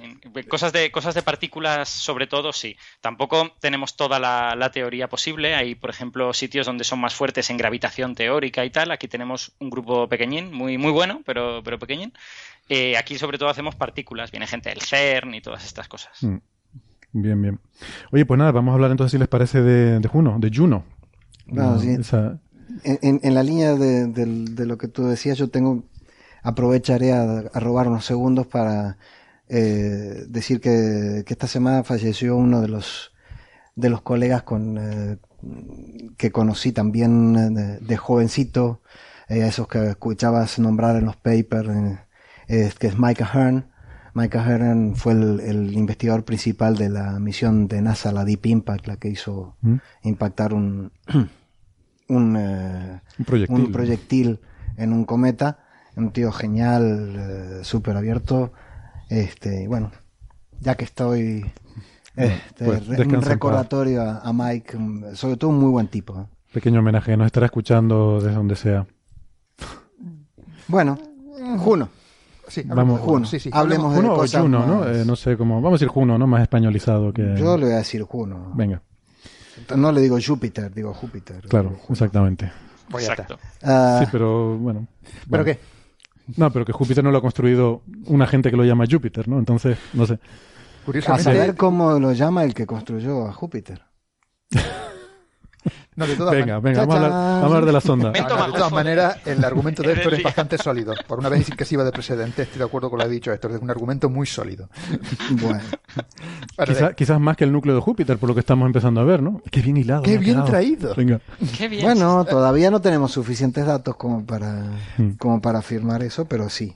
Se han publicado algunos trabajos, ¿verdad? Algunos papers. Em, pero... Ya hay algunos resultados, pero todavía muy preliminares sobre el interior de Júpiter. Eh, bueno, hay que decir, hablemos un poquito de Juno. Sí, venga, vamos a eh, introducirlo un poco. Juno es una, una misión de NASA que fue lanzada en agosto de 2011, que llegó a Júpiter en, en julio de 2016 y que tiene, es una nave que tiene una órbita muy particular, porque tiene una órbita muy elíptica, muy alargada, y que pasa cada 54 días aproximadamente por su punto más cercano al, planeta y no lo pasa por el Ecuador, sino que lo pasa por los polos. Mm. ¿sí? se, aproxima a Júpiter por los polos y pasa muy cerca, pasa a 5.000 kilómetros de la parte alta de la atmósfera del planeta, porque no podemos hablar de la superficie en el caso de Júpiter, no, no tiene una superficie rocosa como, como podemos tener nosotros. Eh, y, esto es una distancia pequeñísima, un, cuerpo que tiene unos 160.000 kilómetros de diámetro. Mm. ¿sí? O sea, que pase a 5.000 es que le pasa rozando. Sí. ¿Vale? Eh, con lo cual, eh, la nave, que este, tiene eh, ocho instrumentos, uno de ellos, el, último que han puesto, que es una camarita para, para mandar imágenes, nos están regalando unas imágenes absolutamente espectaculares eh, siempre hemos tenido esas imágenes espectaculares de Júpiter desde los Voyager para aquí. Creo que todos nos hemos este, vuelto locos mirando Júpiter y sus satélites. Pues el nivel de detalle que estamos viendo con Juno es absolutamente alucinante. Se ven las sombras de, de las nubes. Es, increíble. Asombroso. Asombroso, sí, sí. Asombroso. las nubes altas, estas nubes altas que, que, que se piensa que sean de amoníaco y agua y que estarían muy frías congeladas al punto de que uno de los, de, de los descubrimientos que están soltando ahora mismo, de los primeros descubrimientos de Juno, es que podría estar nevando en las partes altas de, de Júpiter. Se pensaba que podía llover en el sentido de que, cayeran gotas eh, desde hace tiempo, pero tanto como nevar eh, es un resultado de los novedosos. Este, eh, pues nada, Juno ya está dando, dando mucho que hablar en este corto tiempo. Eh, va a estar todavía mucho tiempo, hasta febrero de 2018 por lo menos en la, en, la misión principal. Seguramente luego se extenderá y demás como casi todas estas misiones. Mientras funcione, eh, se le sigue sacando el jugo, ¿no? Este, y está dejando resultados realmente muy interesantes. Que esta camarita que está dando estas imágenes tan chulas que habrán visto nuestros oyentes en internet, eh, se puso a última hora, porque realmente esta misión no iba a llevar cámara en principio, y se puso una cosa ahí como la, cámara de un móvil, básicamente, un pequeño chip ahí para captar imágenes, pero casi más como una cosa de, de, bueno, iba a decir de imagen, evidentemente una cámara es para, es para tomar imágenes, ¿no? Pero quiero eh, decir de más cara al público que científica, eh, ¿no? El objetivo principal de Juno era estudiar el interior. El interior. Eh, para, para, estudiar el interior lo, lo, más importante es tener un detallado mapa del campo gravitatorio del, del, planeta. Y también querían estudiar el campo magnético, que son las cosas que están, que van a costar más, eh, eh que necesitan de mayor acumulación de datos, y mayor tiempo de análisis para, para, para empezar a decirnos cosas este, que, pero de todos modos, por ejemplo, ya están viendo que el campo magnético presenta unas fluctuaciones dependiendo del sitio donde esté la nave enormes que, que en un principio uno podía esperar que, que fuera más, eh, que no fuera tan inhomogéneo y bueno, ya hablan de que el, de que probablemente la, el interior, el, el, campo magnético se produzca en la parte externa de la, de la, del núcleo mm, de, de donde está el hidrógeno sólido en el, en el, en, en el interior de, del planeta. Por aclarar un poco, se supone que hay un núcleo de hidrógeno metálico, sí. ¿no? Es un poco la, lo que se, hidrógeno postula, metálico, hidrógeno metálico sólido, y luego ahí... Hidrógeno, Perdona, hidrógeno metálico significa que es sólido y que además es conductor de la electricidad o le hace falta metálico significa que se comporta como un metal en cuanto a la, conducción de la electricidad. En realidad lo que tienes allí es una molécula de hidrógeno, es decir, un protón y un electrón, o millones de moléculas de hidrógeno, pero tan compactadas, tan, tan compactadas que está todo, es una masa de protones y electrones, en lo cual permite eh, que los electrones se muevan eh, libremente y conducen electricidad. De hecho, se comporta como un superconductor. El campo magnético es 10 veces más potente que el campo magnético más potente que podamos haber generado en la, en la Tierra. ¿no? El... ese número no lo sabía o sea, la, distinción básica es que el electrón ya no pertenece a ese protón, sino que es, compartido. Es una sopa de electrones, todos muy acumulados, muy cerca. No está asociado a un protón, sino que está, está, compartido por toda la. Una orgía electroprotónica. De, hecho, es un, eh, el es un estado teórico. No, no, no, es, no lo hemos podido ni es reproducible en el laboratorio. Bueno, creo que hubo unos experimentos hace poco que afirmaban, lo que pasa es que está todavía un poco controvertido eso. Ah, Salió un paper en Science. Lo, lo recuerdo el año pasado. Hubo un par de grupos experimentales que publicaron eso, pero enseguida otros grupos dijeron, dijeron que no, y es una cosa un poco polémica, ¿no? Sí. Creo que es un poco polémico eso, sí. Eh. Y mm, con un, se, usa con un diamante, bueno, da igual. la, cuestión es que, y luego alrededor de eso es donde hay más debate, yo creo, ¿no? De, o sea, de qué es lo que existe alrededor de ese núcleo metálico. claro, sí, hay, hay, hay, hidrógeno molecular, ¿no? También muy compactado. Bueno, yo las imágenes que he visto con respecto al campo magnético, yo a lo mejor la interpreté mal, pero veía que hay unas anomalías que incluso pueden estar asociadas a las nubes. Bueno, no sé, yo a las nubes, yo veía que te ves el campo magnético por donde entra, por donde sale, y había una zona donde salía y otra por donde entraba, y parecía que estaba asociada una a una nube y otra a otra nube. Yo no sé si será eso, si lo entendí mal la imagen o... No, el campo magnético a las nubes no creo que esté asociado en absoluto. Pregunto por eso. Porque... Bueno, lo que sí puede ser es el, efecto contrario. O sea, a lo mejor no que las nubes influyan en el campo magnético, sino, que el campo magnético influye en las nubes. Que, donde ah, tengas, que donde tengas concentración de líneas de campo, pues porque por ahí, por ejemplo, iones de la magnetosfera eh, penetren por ahí, eh, claro, eh, darían lugar a auroras boreales y cosas así, ¿no? Igual no, que pues no sé, no sé. yo, yo solo que vi la imagen y me llamó la atención por eso, a lo mejor... vamos a ver, es que... O igual hay ionización en las nubes, igual que tenemos tormentas en la Tierra, que se, se ioniza... A ver, a ver, es como que habla de fantasma. Yo sé que el campo magnético no existe, pero bueno, yo para seguir en la corriente. yo creo que, que Juno nos enseña una vez más que, uh, que cada vez que nos acercamos y vemos en más detalle nos damos cuenta cuánto, cuánto en realidad nuestras teorías son una aproximación a la realidad y, y cuánto, y cuánto tenemos que ajustar y mejorarlas cuando vemos, vemos las cosas en, en, en detalle, ¿no? Mm. Por ejemplo, uno de los, de los descubrimientos que a mí me ha sorprendido mucho es que hasta ahora todos sabemos que Júpiter se ve como en, bandas, en la, atmósfera de Júpiter se ve como bandas, eh, que llamamos las zonas y las bandas, que, son zonas de, en realidad de distinta profundidad atmosférica, que tienen una circulación a velocidad diferente, y como circulan a velocidad diferente, en las zonas de contacto hay fricción en el material, esa fricción genera tormentas ciclónicas y anticiclónicas tremendas, la, más conocida es la Gran Mancha Roja, que llevamos 400 años observando la, la, Gran Mancha Roja, este, pero hasta ahora como no habíamos visto los polos, la idea generalizada era que los polos deberían estar más o menos tranquilitos. Porque no hay esos vórtices de turbulencia, ¿no? ¿Qué va? Hay unas tormentas gigantescas en los polos de Júpiter, en los dos. Es decir, si habrá que comprender todavía un montón de cosas de la circulación atmosférica de Júpiter, que es una cosa extremadamente complicada, eh, en fin, eh, hay, hay muchísimos datos que nos van a dar para material para, para contar noticias y, ver muchos papers en, los próximos años. Mm. Eh, sí, Alberto, ¿querías decir algo?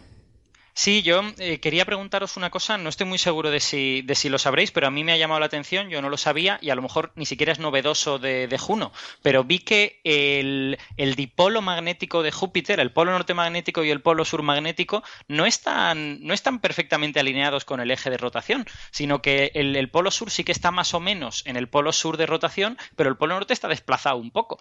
Y eso me ha llamado mucho la atención, no sé, no sé si es algo que ya se conocía o si es algo que Juno está viendo por primera vez ya se, conocía. tampoco, los, tampoco los polos magnéticos terrestres están alineados con el eje de rotación de la Tierra. Hmm. Eh, eh, la rotación es una componente eh, en, el efecto dinamo que, el, que, genera los campos magnéticos, pero no es la única. Hmm. hay los movimientos convectivos en el interior del son en el interior de los planetas son fundamentales para para generar este eh, generar los campos magnéticos. Digamos, la rotación da cierto orden a la, circulación de, electricidad que genera los campos magnéticos, pero los movimientos convectivos son los que le van dando la energía y eso hace que, que eh, de hecho, en el interior no necesariamente de la parte que está fluida rote exactamente igual que el sólido que está por fuera. Entonces, eh, sí, sí, eso, eso, es conocido y no... Otra cosa curiosa es que son muy diferentes el polo norte y el sur, ¿verdad? Las imágenes, por lo menos, se, se aprecia se aprecian diferencias considerables, ¿no? Pero bueno, también en Saturno, por ejemplo, teníamos ese hexágono en el polo norte y en el sur no. Quería comentar eso y el hexágono de Saturno, ¿por qué no lo tenemos? ¿Por qué no tenemos un hexágono en Júpiter? A ver. Con lo chulo que es el hexágono de Saturno. Eh, Tampoco lo, hay en, el, en, Saturno, en el otro polo. Lo que pasa es que el monolito estaba en Saturno, ¿no? ¿O en Júpiter? No, el monolito estaba en Júpiter. En la película en Júpiter, pero en el libro en Saturno. En el libro en Saturno. Mm. Oh. Entonces depende es, es el efecto del monolito, el hexágono. Esto, esto denota claramente que el libro es el que estaba en lo cierto, ¿no? Por eso el hexágono está Efectivamente. Las películas siempre, bueno. Siempre la película es una deformación del libro. De hecho, se sabe, se sabe que la película se movió a Júpiter porque era demasiado complicado el, hacer en aquella época los anillos. ¿Y si Stanley Kubrick nos quería decir algo? Ah. Perdón, me he vuelto conspiranoico totalmente. vamos a... Evidentemente estamos ahí en fluido extremadamente complejo. Claro, pues sí. de, hecho, de hecho, se, ha visto que, la, que, que las inhomogeneidades en, en, capas como las de amoníaco, que tienen, eh, tiene zonas con pozos de, de varios kilómetros, este, que se pensaba que a poco que, te, que profundizaras en la atmósfera, todo eso se iba a homogeneizar y que va, es, penetras en la atmósfera y sigues viendo que, que, que dependiendo de donde estés mirando, en la región del, del planeta que estés mirando, la estructura es diferente es muy complejo lo, que se ve. Bueno, de todas maneras, las imágenes que ha sacado Juno con la camarita esta que han puesto a última hora y gracias a Dios, de las nubes y tal, me ha recordado mucho a un episodio de Cosmos en el que un artista interpretaba, según Carl Sagan, cómo podía ser la vida en, en las capas altas de Júpiter con sus nubes y demás. y la flotadores. esas cosas que parecían un paracaídas. Sí, sí, los flotadores, los cazadores y tal. Y la imagen que tenía el, el, artista se parece mucho a estas fotos que, que nos han sacado de con las sombras de las nubes y demás. Me, acabo de enterar quién es el, que propuso la camarita. ¿Quién? Un tal Dios. Bernabé. Oye, una cosa de, de, Juno que quería comentar es que todo esto se ha sacado, eh, tú lo has dicho, con muy poquitos pasos. Creo que son tres perijobios los que, los que se han usado para sacar estos papers. Y pues, la misión esta ha tenido un problema, un problema importante porque está en esta órbita que tú mencionabas de 50 y pico días, pero esta no tenía que ser la órbita definitiva, suponía que esta era una primera inserción y que luego habría una maniobra para acortar esa órbita a 14 días, con lo cual estaría haciendo los acercamientos mucho más a menudo y habría muchos más datos. Pero hubo un fallo en una válvula de, gas de helio que... Se perdió combustible. Se, bueno, creo que mm, decidieron no, eh, no, no hacer el encendido para para no poner en riesgo, o sea, mantener esa órbita que ya tenían y no arriesgarse a que saliera mal una corrección de trayectoria y acabara esa sonda vaya usted a saber dónde, ¿no? Y entonces, por ser conservadores, están yendo más despacio. O sea, simplemente en vez de tomar datos cada 14 días, eh, los datos chulos, en vez de tenerlos cada 14 días, pues los tienes cada 50 días, ¿no? Entonces ahora mismo, pues se han publicado estos resultados, pero todavía con muy poquitos datos. ¿no? para mucho más bueno, esto pasa por no haber hecho una simulación antes con el Kerbal Space Program. Lo digo siempre. ¿Se verían válvulas en el Kerbal? No, pero te quedas sin combustible por cualquier tontería. Bueno, pero no es el mismo problema, ¿eh? No se han quedado sin combustible. Bueno, y esto, esto va a hacer que la misión tenga, tenga bastante incertidumbre, ¿no? Tenga intriga, porque se supone que está financiada hasta febrero de 2018 y van a tener que ampliarla, van a tener que aprobar una ampliación, a mm. ver si va a haber algún problema y al final no la amplían, ¿no? Va a haber, va a haber ahí una cierta telenovela casi. Bueno. Me sería raro, ¿no? Por lo que dice Javier, estas cosas mientras el cacharro aguante, normalmente se suele extender la misión porque vale la pena, ¿no? si sigue sacando esas imágenes maravillosas cada vez que se acerca, pues yo creo que por el interés del público, pues será importante para esto y para que esto siga. Y yo me sé de muchos científicos que estarán, alguno de ellos estará con un destornillador mirando a los otros, diciendo mm, que la válvula falló, qué cosa más rara. Ahora tenemos dinero para cuatro años más. Ah, ah, yo, la verdad es que em, leyendo los artículos y demás me he quedado bastante alucinado con esas imágenes de los, de los anillos desde el interior. Mm. Sí, ¿no? La, eh. cámara, esta es la cámara que sigue de navegación, ¿no? La, que, la que capta las estrellas, ¿no? Y entonces está mirando hacia afuera y ve las estrellas y el anillo desde el debajo. Anillo desde, dentro. Bueno, lo mismo vimos de los, de los anillos de Saturno. Claro, los anillos de Júpiter son muchísimo menos espectaculares que los de Saturno, pero, pero sí que son súper interesantes porque probablemente lo que tenemos ahí son restos de satélites del, del planeta, mientras que los, los, anillos de Saturno son hielo, estos son eh, roca y elementos orgánicos muy oscuros.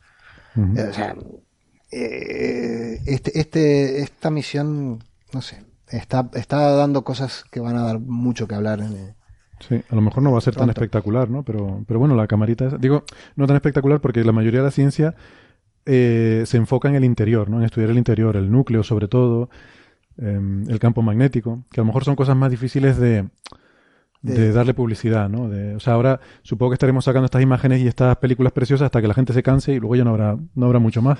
No, pero todas estas imágenes eh, eh, van a dar muchísimo trabajo de la dinámica de las atmósferas. ¿eh? Yo, vamos, pienso que estaría muy bien un día entrevistar a, mi amigo Sánchez La Vega, este, que, que es nuestro experto español en, en todos estos temas. Este, pero vamos, si con imágenes de telescopios hechas por aficionados hacen unos trabajos absolutamente alucinantes sobre la dinámica de las atmósferas de los planetas gigantes, me puedo imaginar que con todo lo que den estas eh, eh, teras, terabytes de imágenes de, Júpiter tan, con tanto detalle se podrán publicar papers de aquí a la eternidad. No, sí, yo me refería a la atención del público, ¿no? Más que a, los papers que, que, seguirán saliendo. Lo que digo es que a lo mejor será más difícil explicárselo a, a la gente porque es una, es una ciencia muy, muy árida, ¿no? Muy, sí. O sea, ahora están comparando los modelos del interior, si el modelo este de núcleo difuso o el modelo de núcleo, duro. tal. Entonces es como eh, más, más, difícil de, vender, digamos, ¿no? De, de venderlo al público. Y, y, NASA, bueno, suerte que han puesto la cámara esta, porque NASA vive mucho de vender al público. O sea, aquí a veces criticamos que son muy efectistas, pero es que viven de eso. O sea, se quedan sin. Si, si la misión no, no es atractiva para el público, eh, la cosa se acaba. A lo mejor no te la extienden o... Parece, parece que esta vez la NASA diseñó una misión que no era de la NASA, ¿no? Diseñó una misión extraordinariamente técnica, muy científica, muy de vamos a estudiar cosas súper importantes, pero no vamos a dar ninguna imagen bonita. Hasta que alguien dijo, hombre, por lo menos una camarita, pongo aquí mi móvil y, y con esto lo hacemos, ¿no? Sí, sí, es curioso, es justamente eso, efectivamente, ¿no? Es muy, exacto, es muy árida y ni siquiera iba a llevar una cámara. que la, pusieron a última hora porque a alguien se, se le ocurrió como, como idea feliz, ¿no?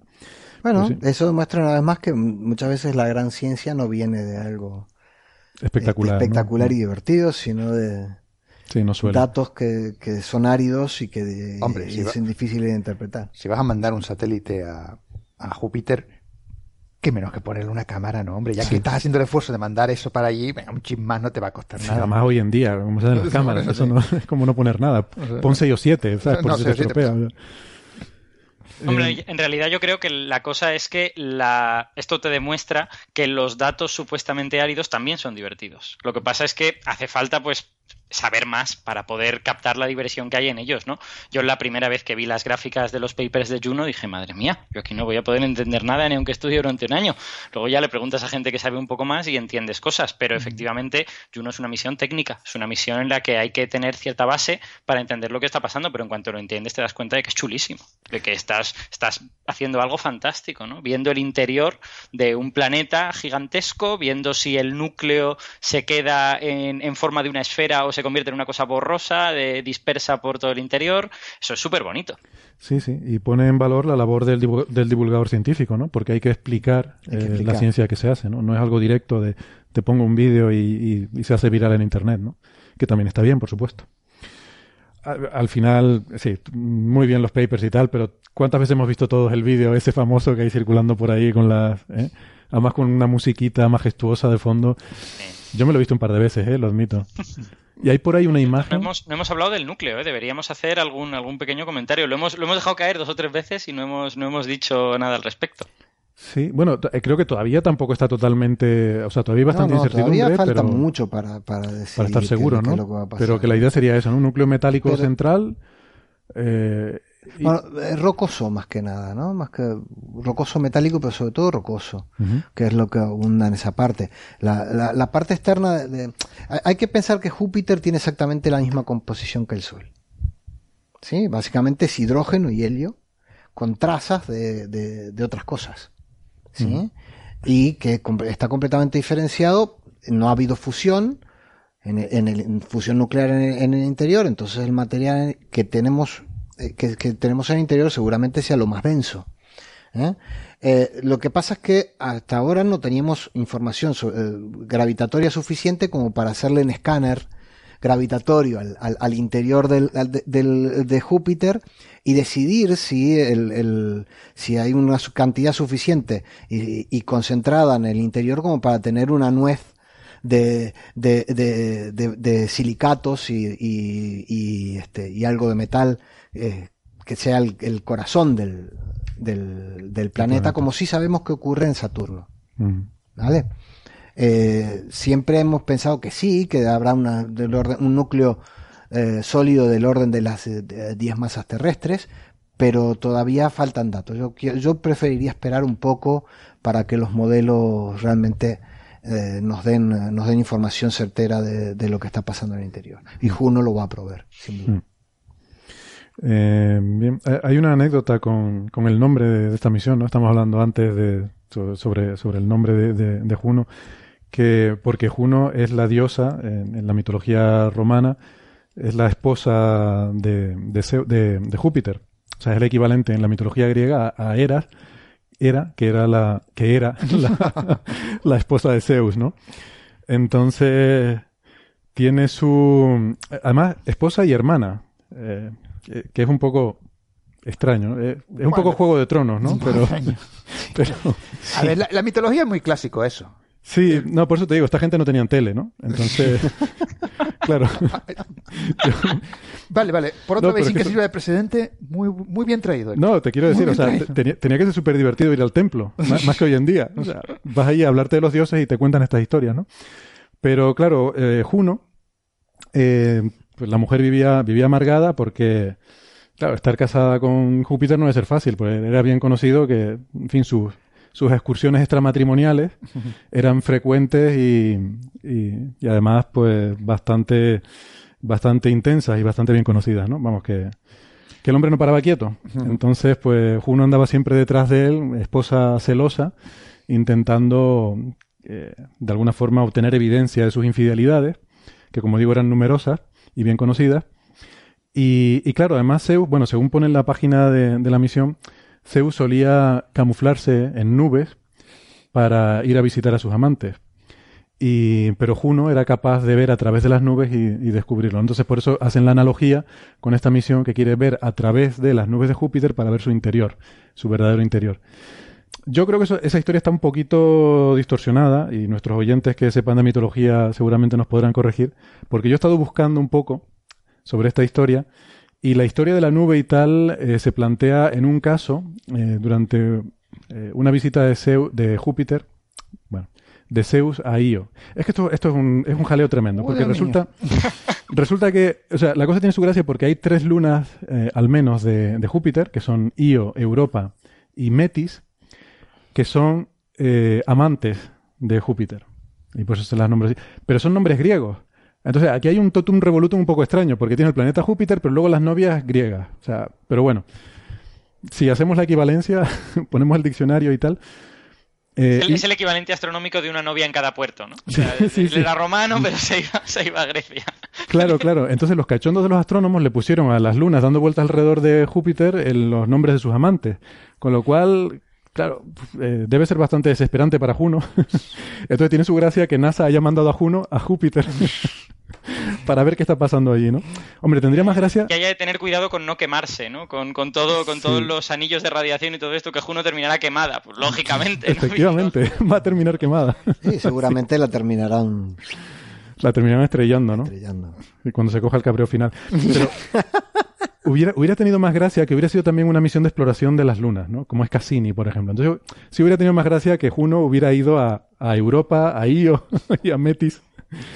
Pero lo, lo, de las nubes, por ejemplo, por lo que yo he estado mirando, eh, Zeus se, se, se, convierte él en nube para ir a ver a Io, que era una mortal que se ve que era muy atractiva. Y, y bueno, yo también entiendo, si tú eres un dios todopoderoso, pues oye, pues a vivir la vida, ¿no?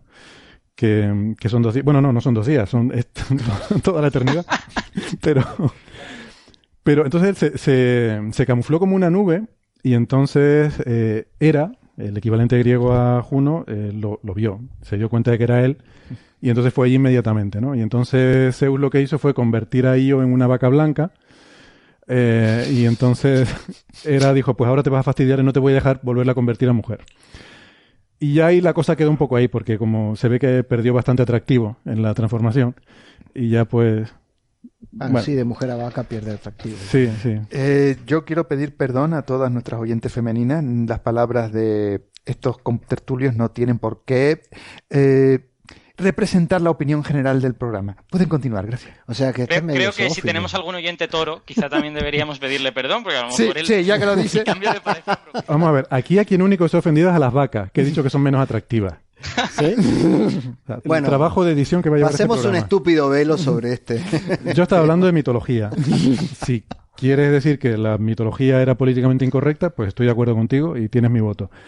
Eh, estaba intentando explicar que hay esa situación en la que Zeus se, se camufló como una nube.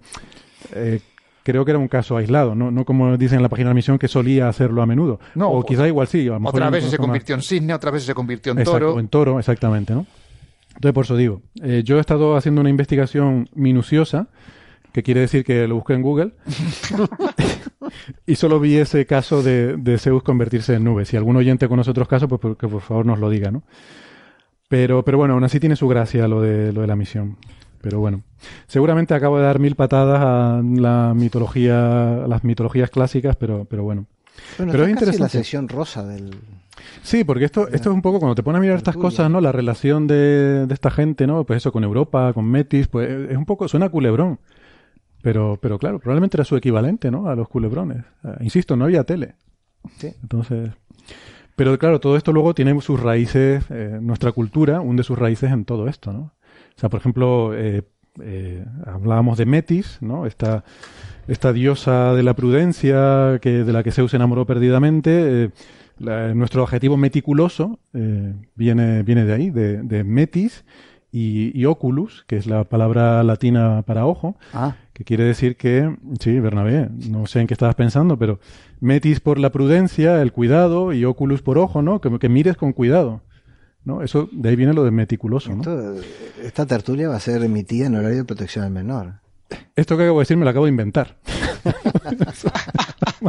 bueno, Bueno, yo creo que esta parte habrá que cortarla al final porque es que ni divulgación ni nada. Aquí estamos desvariando sí, aquí totalmente. Hemos estado haciendo la Esto estamos desvariando, creo que nos hemos pasado ya del tiempo. Yo creo que va siendo hora de que Sí, vamos a ir acabando. ¿no? Pero admíteme que es suficientemente absurdo como para que suene verosímil, ¿no? Héctor, Vamos a dejarlo ya. venga. Eh, hay- hay una anécdota de, de un físico de partículas, me parece que es Howard Georgiai, que me la contaron hace tiempo. Él, él es una especie de eminencia que hizo muchas cosas importantes en los 60, en los 70, incluso en los 80. Que no sé si sigue vivo, pero si no, murió hace muy poquito. Y dicen que un estudiante en un momento dado se acercó a una mesa del comedor donde él estaba le dijo, mire, profesor Georgiai, yo tengo una idea acerca de, esta, de este aspecto de la física de partículas, se le quería contar, es esta, esta y esta otra y esta otra cosa. Y Georgiai le escucha estoicamente, con mucha paciencia, y cuando termina se le queda mirando y le dice, su idea es completamente descabellada, pero no lo suficiente como para ser cierta. Qué bueno. Muy grande. Muy grande. Sí, sí, sí. Qué bueno. Me encanta. Habrá que incorporarla. Pues sí, la tenemos que incorporar al repertorio. Bueno, pues si quieren lo vamos a dejar aquí porque les vamos a dejar, como les decía al principio, con eh, un debate entre cosmólogos que me parece, me pareció fascinante. Esto lo grabamos la semana pasada, les tengo que decir. Y esto viene de que en nuestro episodio, el de la semana pasada fue el especial de la estrella de Tabi, el 112, pero el de la anterior, o sea, hace dos semanas, en el episodio 111, tuvimos una, eh, estuvimos comentando una polémica que se había generado en la comunidad cosmológica con una, un artículo que criticaba el paradigma de la inflación y luego una respuesta eh, de, de otros eh, físicos igualmente eminentes o más, con Stephen Hawking de por medio incluso. Estuvimos hablando de ese tema. Y, y luego a los pocos días pues vinieron dos compañeros que trabajan en cosmología que les había interesado mucho el tema a hacerme comentarios sobre el asunto. Y yo les dije, no, no, no, espérate, no me cuentes más, esto hay que hacerlo con micrófonos de por medio. Así que mm, grabamos una, una sesión, eh, un debate sobre, sobre ese tema, con la idea de incorporarlo en el programa de la semana pasada, pero el especial de la estrella de Tabi se nos alargó más de lo esperado y el Qué debate raro. cosmológico también se nos alargó más de lo esperado, con lo cual qué raro. la cosa no era, era inabarcable y decidimos ponerlo, dejarlo para esta semana. Es Entonces decir, lo vamos a poner ahora. ¿Mm? ahora sin más, damos paso a nuestra sección de filosofía en la tertulia de Coffee Break. Pues sí. Porque anda, Pero- creo que hemos tenido hasta ahora ha sido ciencia pura, ¿no te fastidia? No, antes era prensa del corazón. Esto también. pero, pero muy vieja. De- del mito corazón. Pero no, pero antes quería decir simplemente que en la tertulia eh, va a haber alguna referencia a decir, no, porque en el programa de la semana pasada, bueno, que sepan que como está grabado la semana pasada, se refieren al de hace dos semanas, ¿vale? Están haciendo referencia al programa de hace dos semanas. Así que sí, efectivamente, pues ya sin más, le dejamos con los cosmólogos, eh, hacemos una pausa, no se vayan, eh, despedimos a los contertulios, eh, Alberto, Javier, Bernabé, muchas gracias, Hasta la próxima. Hasta la próxima. Hasta la que sea- próxima. Próxima. sea pronto. y volvemos en un segundito con los cosmólogos. Hasta ahora.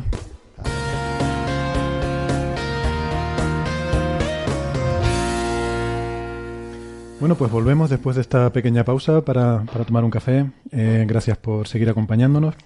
Y en esta ocasión eh, tengo aquí conmigo el gusto de dar la bienvenida a José Alberto Rubiño. Hola, José Alberto. Hola Héctor, ¿qué tal? Y también eh, me alegro mucho de poder traer al programa, una vieja aspiración mía, a Marcos Pellejero. Hola, Marcos. Hola Héctor, gracias. que es eh, Marcos es un excelente divulgador, es doctorando aquí en el Instituto de Astrofísica, también trabajas en el grupo de cosmología. ¿verdad? Y, y, y, bueno, la verdad es que no he leído tus papers, no, no sé qué tal es tu investigación, pero tus charlas me parecen maravillosas, las que das en el Pint of Science, hemos coincidido ya un par de veces. Quédate entonces con, Eh. con la divulgación. No. Bueno, tengo, tengo referencias también de, de que tu investigación es muy buena y muy tengo, interesante. te- tengo que avisar que como estudiante de doctorado que soy, eh, todo lo que diga puede estar mal, no hay ningún problema. Eso es una prerrogativa que se pierde cuando tienes el doctorado. Exacto, Yo asumía, yo asumía que seguía siendo así. No, no, no, no. Se supone que te dan ya el papel de infalibilidad, ¿no? Ah. Cuando terminas el, el doctorado. No, Vale, entonces voy a tener que revisar las cosas en las que he estado trabajando. los Es que años. bueno, oye, quería, eh, bueno, eh, que, tuviéramos esta pequeña conversación porque esta semana, eh, justamente, ustedes dos por separado han, han venido a verme para hacerme, para transmitirme comentarios sobre lo que estuvimos discutiendo en nuestro episodio anterior, cuando hablamos de esa polémica que se había suscitado y sobre todo que se había trasladado a los medios de comunicación eh, entre bueno, dos grupos de muy eminentes científicos.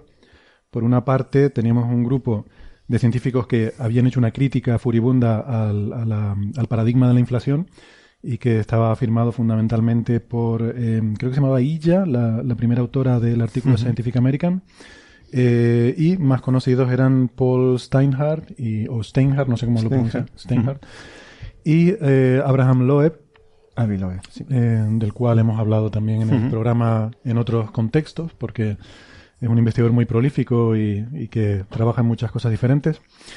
Eh, y por otra parte, la respuesta, eh, pues, viene también dada por investigadores quizás todavía más mediáticos si cabe, eh, encabezados por Stephen Hawking, pero además gente como Lisa Randall, como el propio Linde, fue uno de los padres también de la inflación. Alan Good. Alan Good, otro de los, de, no sé, sí, de, los, de los creadores originales de esa teoría, ¿no? Um, bueno, de esa hipótesis, no sé muy bien cómo llamarlo. Ahora, ahora entraremos a discutir todo eso. Entonces, bueno, eh, ustedes venían a contarme diferentes cosas sobre, sobre ese tema, ¿no? En primer lugar, Marcos, eh, creo que tú conoces bien esta teoría de, de Steinhardt. Sí, sí. Porque además has hecho incluso algún trabajito, ¿no? Sí, sí, estuve, sí, hice un trabajo en eso hace, hace un par de años y cuando estaba escuchando el programa de la semana pasada, Uh, comentabais. Cuatro, Como yo soy uno de los cuatro, exacto. Comentabais que os parecía uh, casi mal, ¿no? Que, que criticase tanto una, una, hipótesis como la inflación es, y dejara otra como en el limbo, ¿no? Dijera, no, es que hay otra opción que es que el universo sea cíclico, alguna, alguna afirmación del, del estilo. Y y la realidad es que no es una afirmación que está en el limbo, es realmente una teoría completa que han hecho ellos y que intentan que sea eh, una alternativa a la cosmología actual, no solamente a la inflación, sino a todo el paradigma cosmológico.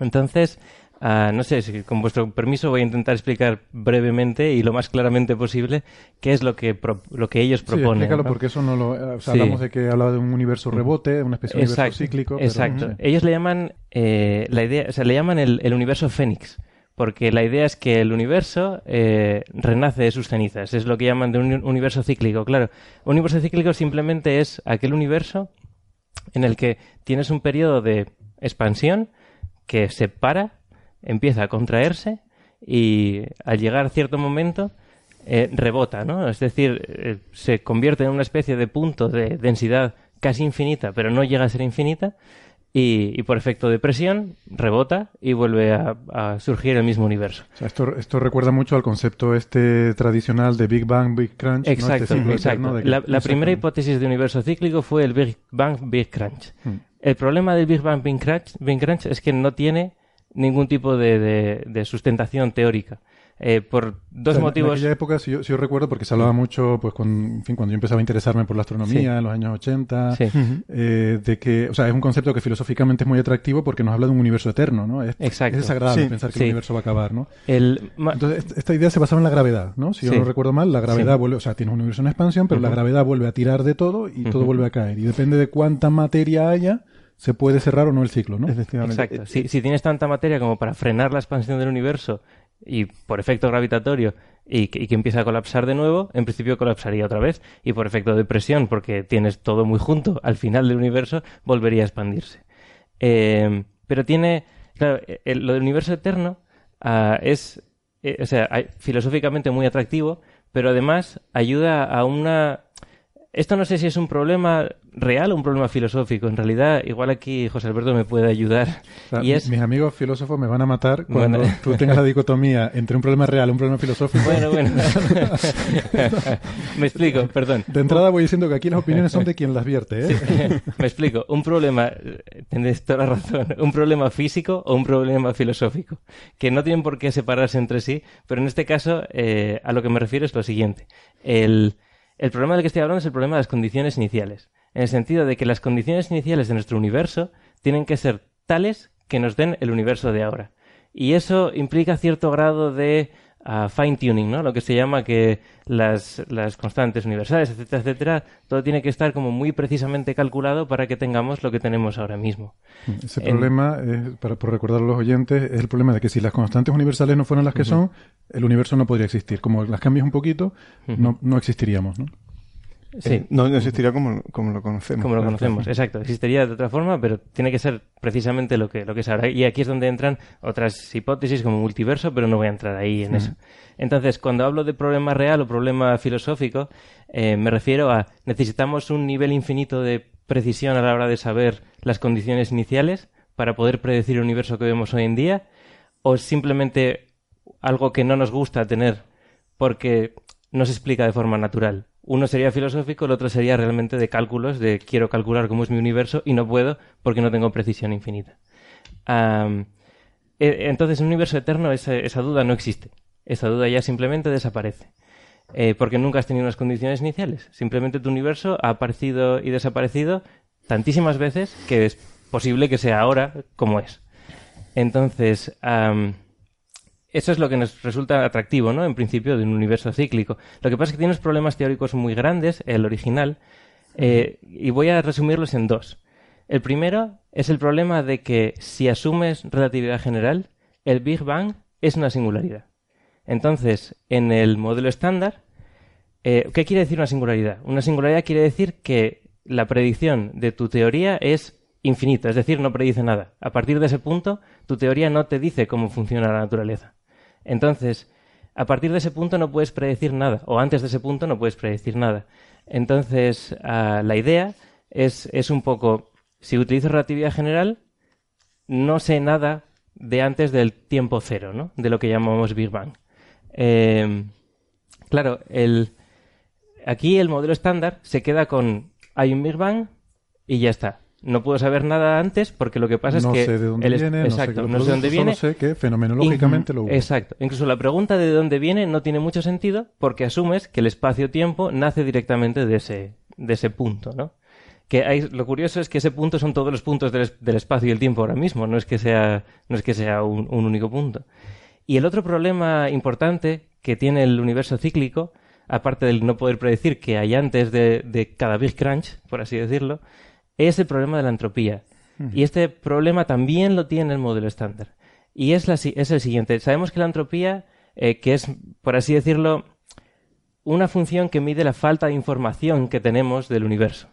Es decir, cuándo desordenado están las cosas. Entonces, sabemos que todo tiende a desordenarse cada vez más y más. Es decir, la entropía cada vez es más alta.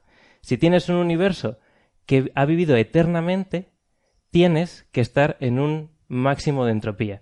Esto no es fácil de demostrar porque dices, no, es que si tengo un gas que se, que se, que se hace más grande y después se hace más pequeño, puedo ir perdiendo entropía. Pero entonces dirías, vale, para perder entropía, ¿qué formas tengo? Bueno, puedo darle calor a lo que está afuera, pero si el universo lo definimos como todo lo que hay, técnicamente no hay algo fuera. Y si dijeras, no, es que hay algo fuera, bueno, pues entonces defino eso también como mi universo. Y entonces, ¿cómo, cómo lidias ¿no? con este problema? Deberíamos vivir en un universo máximamente entrópico. Y sabemos que no es así porque podemos seguir aumentando la entropía. Yo puedo aumentar la entropía del universo con mi voluntad. Entonces, obviamente no vivimos en este tipo, en este tipo de universo. Y son los dos grandes problemas a los que se enfrenta un universo, un universo cíclico. Y son dos problemas que resolvieron Steinhardt y Turok en su modelo del universo Fénix. Entonces, este es este es el, el, más o menos el paradigma, ¿no? Entonces, está en yo creo que estaban muy contentos de haber conseguido resolver estos dos problemas. Y, y, si queréis, vamos a discutir antes el problema de la entropía también en el modelo estándar y después os comento, si queréis, cómo, cómo resolvieron estos dos problemas en su, en su modelo y qué predicciones tienen que contradicen aquellas del modelo estándar, porque es, un, es una teoría falsable. Igual que el modelo estándar, aunque ellos digan que no, es falsable con respecto a su modelo. Entonces, está ahí, ahí un poco la cosa. Entonces, José Alberto, sí. estaba callado, pero hay tantos conceptos que tenemos que, intentar aclarar un poquito. Eh, a, veces me emociono. pero no, yo creo que la, introducción ha estado ah, muy bien. Eh, estamos hablando eh, de, como bien dice Marcos, de, o sea, de, intentar, pues, explicar el universo con un modelo de tipo cíclico. Eh, como bien decís, estas soluciones eh, de tipo cíclico pues surgieron muy poco después de la relatividad general. Sea, desde el año 16, eh, que es cuando se publica la relatividad general de, Einstein, al poco tiempo se tienen las soluciones de Friedman Y, bueno, pues surge de, forma natural esta, este concepto, esta posibilidad de, que puedas tener eh, universos que pueden comprimirse, expandirse. Hay, que recordar que la expansión del universo o sea, no, es, no se descubre hasta finales de, de, los años 20, ¿no? O sea que, bueno, estamos moviéndonos en este contexto. Eh, como bien decíais, pues bueno, esta idea de, universo cíclico, pues se empiezan a discutir a, principios del siglo pasado.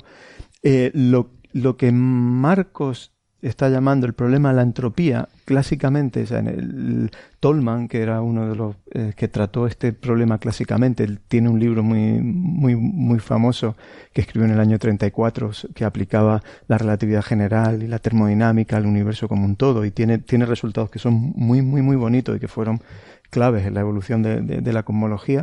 Eh, Tolman llamaba este problema el problema de la muerte térmica. Si tienes un universo eterno, eh, pues otra forma de, poner, eh, de, expresar esta idea de que la entropía te aumenta eternamente, es que tiende eh, con el paso del tiempo, ciclo tras ciclo, a que el universo pues acaba eh, entrando en una fase de muerte térmica. Todo está completamente frío, es lo, que te puedes imaginar como el estado de máxima entropía. Bueno, un porque, poco, la porque la entropía siempre aumenta y eso, Exactamente. eso es válido siempre y, eso es algo que se propaga de un de un universo a otro, no, se llama un universo a otro, de un... ¿Cómo lo llamaba Penrose? De un Evo. eones, eones. de un eón a otro. Ah, de un eón a otro. De hecho, de hecho la propuesta de Penrose es otra propuesta de, de, universo cíclico. O sea, de dentro del, de la familia de modelos de universo cíclico, el que, al que se está refiriendo Marcos como universo Fénix, en, en cosmología lo llamamos como universo, a ver si me sale la palabra, espirótico. Espirótico. Eh, que, que... que... suena un poco a astrología, ¿no? Yo es que soy de signo de espirosis. no entiendo lo que me estás diciendo tú, estándar. Eh, pero bueno, un poco parece ser la raíz de la palabra tiene que ver con esta, con esta idea de, de, renacer. De... Pero el de, Penrose es muy diferente porque no es que haya una implosión, sino que lo que hay es una aceleración al final de un universo que realmente, por un cambio de escala... mantienen esta, estos elementos comunes. Y es, y es, es por lo siguiente... Eh, no sé si, alguna vez, eh, Héctor, te has parado a pensarlo, pero eh, ¿cómo tiene que ser el Big Bang eh, a nivel entrópico, a nivel termodinámico, para que el universo que vivimos hoy, en el que vivimos hoy, aún tengamos suficiente margen, margen de, entropía, para, de entropía para poder seguir creciendo, generando estructuras, etcétera, etcétera. O sea, lo vamos consumiendo, ¿no? Tenemos un margen de entropía que aumentar y cada vez vamos en realidad, en realidad, aquí igual me meto en camisa de once varas, pero el hecho de que el universo se expanda hace que no seamos capaces de alcanzar el máximo de entropía. Eh, voy a intentar explicarlo de una forma muy simple. Por favor. Ah, si, ¿Cuál es el objeto más entrópico que, conocemos en el universo? ¿Vale? Que tiene más entropía. El dormitorio de mi hijo. no. Eh, un agujero negro. ¿Por qué es un agujero negro? Porque sabemos que no podemos recibir información. Una vez hemos tirado Imaginemos que tiramos el Quijote al agujero negro. No, me gusta el Quijote, no tiene nada que ver con mis gustos el libro, personales. ¿verdad? sí, sí, el libro, el libro. no un personaje de fantasía, de ficción. Imaginemos que tiramos el, libro del Quijote a, un agujero negro. A mí se me ocurren otros libros, pero bueno. Bueno, vale, de acuerdo. Imaginemos que enviamos, yo qué sé... No, no, venga, venga, el Quijote. Bueno, vale, como iba a decir el de Belén Esteban, pero no sé nada, no lo he leído. Pero ahí no cambiaré la entropía de nada, porque como el contenido de información es nulo... Bueno, sigue. bueno, la cuestión es que enviamos eh, una enciclopedia, mejor enviamos una enciclopedia a un agujero negro. La enciclopedia cae en el agujero negro y llega a la singularidad y desaparece ah, en un tiempo finito. Esto se puede calcular, se ha calculado y se llega a la singularidad en un tiempo finito. Eso quiere decir que tu universo de repente tiene menos entropía. Pero eso no puede ser, porque la entropía del universo tiene que crecer. Entonces, la idea holográfica es que toda la información que había en la enciclopedia se queda en el horizonte de sucesos. Mm. ¿No? Esto podríamos hacer no sé, han corrido ríos de tinta hablando sobre esto. Pero bueno, la idea es esa. La, información se queda eh, codificada en el horizonte de sucesos. Pero puesto que no podemos recuperar esa información, la idea es que no puede haber suficiente energía en el universo para coger toda la información que queda en el horizonte de sucesos y recomponerla en el libro que teníamos antes. Porque no podemos recoger información de dentro de un agujero negro. Entonces, ese, es el, ese es el mayor motivo por el que los, bueno, el motivo más pictórico que se me ocurre para, para demostrar que los agujeros negros son, tienen que tener entropía máxima. Ahora, vale, el objeto más entrópico del universo es un agujero negro. ¿Cómo sería el universo más entrópico? Pues si cogieses toda la masa del universo y la pusieras en un agujero negro.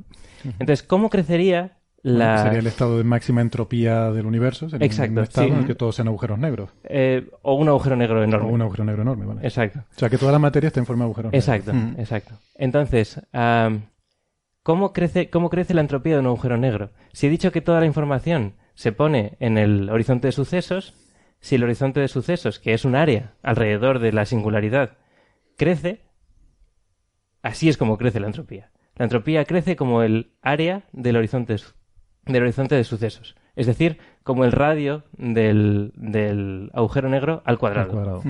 Entonces, ah, vale, ese sería el máximo de entropía de nuestro universo. Iría creciendo con el área de nuestro, por, por ejemplo, el horizonte de Hubble, o el, si, si imaginemos que no hay horizonte de Hubble, el, área del universo, al cuadrado. Si haces estudios de cómo crecería realmente la entropía de todas las partículas de galaxias, de asumiéndolas como un gas, te das cuenta de que crece entre el logaritmo de R y R. Entonces el máximo de entropía siempre crece más rápido que la entropía del universo. Y por tanto siempre tienes más estados entrópicos a los que, a los que alcanzar. Entonces la muerte térmica se da por el hecho de que si tienes una energía oscura, el universo con el que puedes interactuar, que es el horizonte de Hubble, la distancia a la cual tú puedes interactuar con, otra, con, otras, galaxias o con otros objetos del universo, se va haciendo cada vez, se reduce cada vez más. Y tú sí que puedes alcanzar tu máximo de entropía en tu universo local. Entonces eso es, eso es un poco la idea de la muerte térmica, ¿no? no ya no hay, las estrellas ya no existen, todo está como en un estado de máxima entropía en el que nada, mm. nada puede interactuar. Vale, ese es el problema de, eh, por centrar un poco la, la discusión, sí, perdón. es el problema de la entropía. No, no, eh, es súper interesante, ¿no? Eh, pero ese es un problema clásico, digamos, de, de, de, la cosmología en general. O sea, de, cualquier de, la, de, las cosmologías cíclicas. Cíclicas. Sí, pero de la... cuando tienes una... En, el, modelo estándar hay que reformularlo, porque si, tienes un principio, pero ahora el problema está vinculado a, cómo establecen las condiciones iniciales, cómo tiene, eh, para, que hoy podamos tener estructura, por, alguna, por algún mecanismo físico, se han tenido que ajustar las condiciones al principio para que partamos de un estado de suficientemente baja entropía como para que luego pueda crecer con el tiempo. ¿Vale? En, la, solución estándar eh, esto se resuelve dentro del paradigma de la inflación pero... Y si no hay inflación, y entonces aquí volvemos al tema. exacto, y esa es una de las preguntas, es uno de, las, de los argumentos que tiene Steinhardt más, más fuerte en contra del modelo estándar. De decir, bueno, la inflación es demasiado general, te predice casi cualquier cosa, y encima necesitas un estado de entropía muy bajo, incluso al principio, para poder, para poder generar toda la estructura que vemos. Entonces, eh, en realidad, em, lo que ellos hacen es usan las, las observaciones que ha habido en los últimos años de que el universo se expande aceleradamente y dicen, un momento, un momento.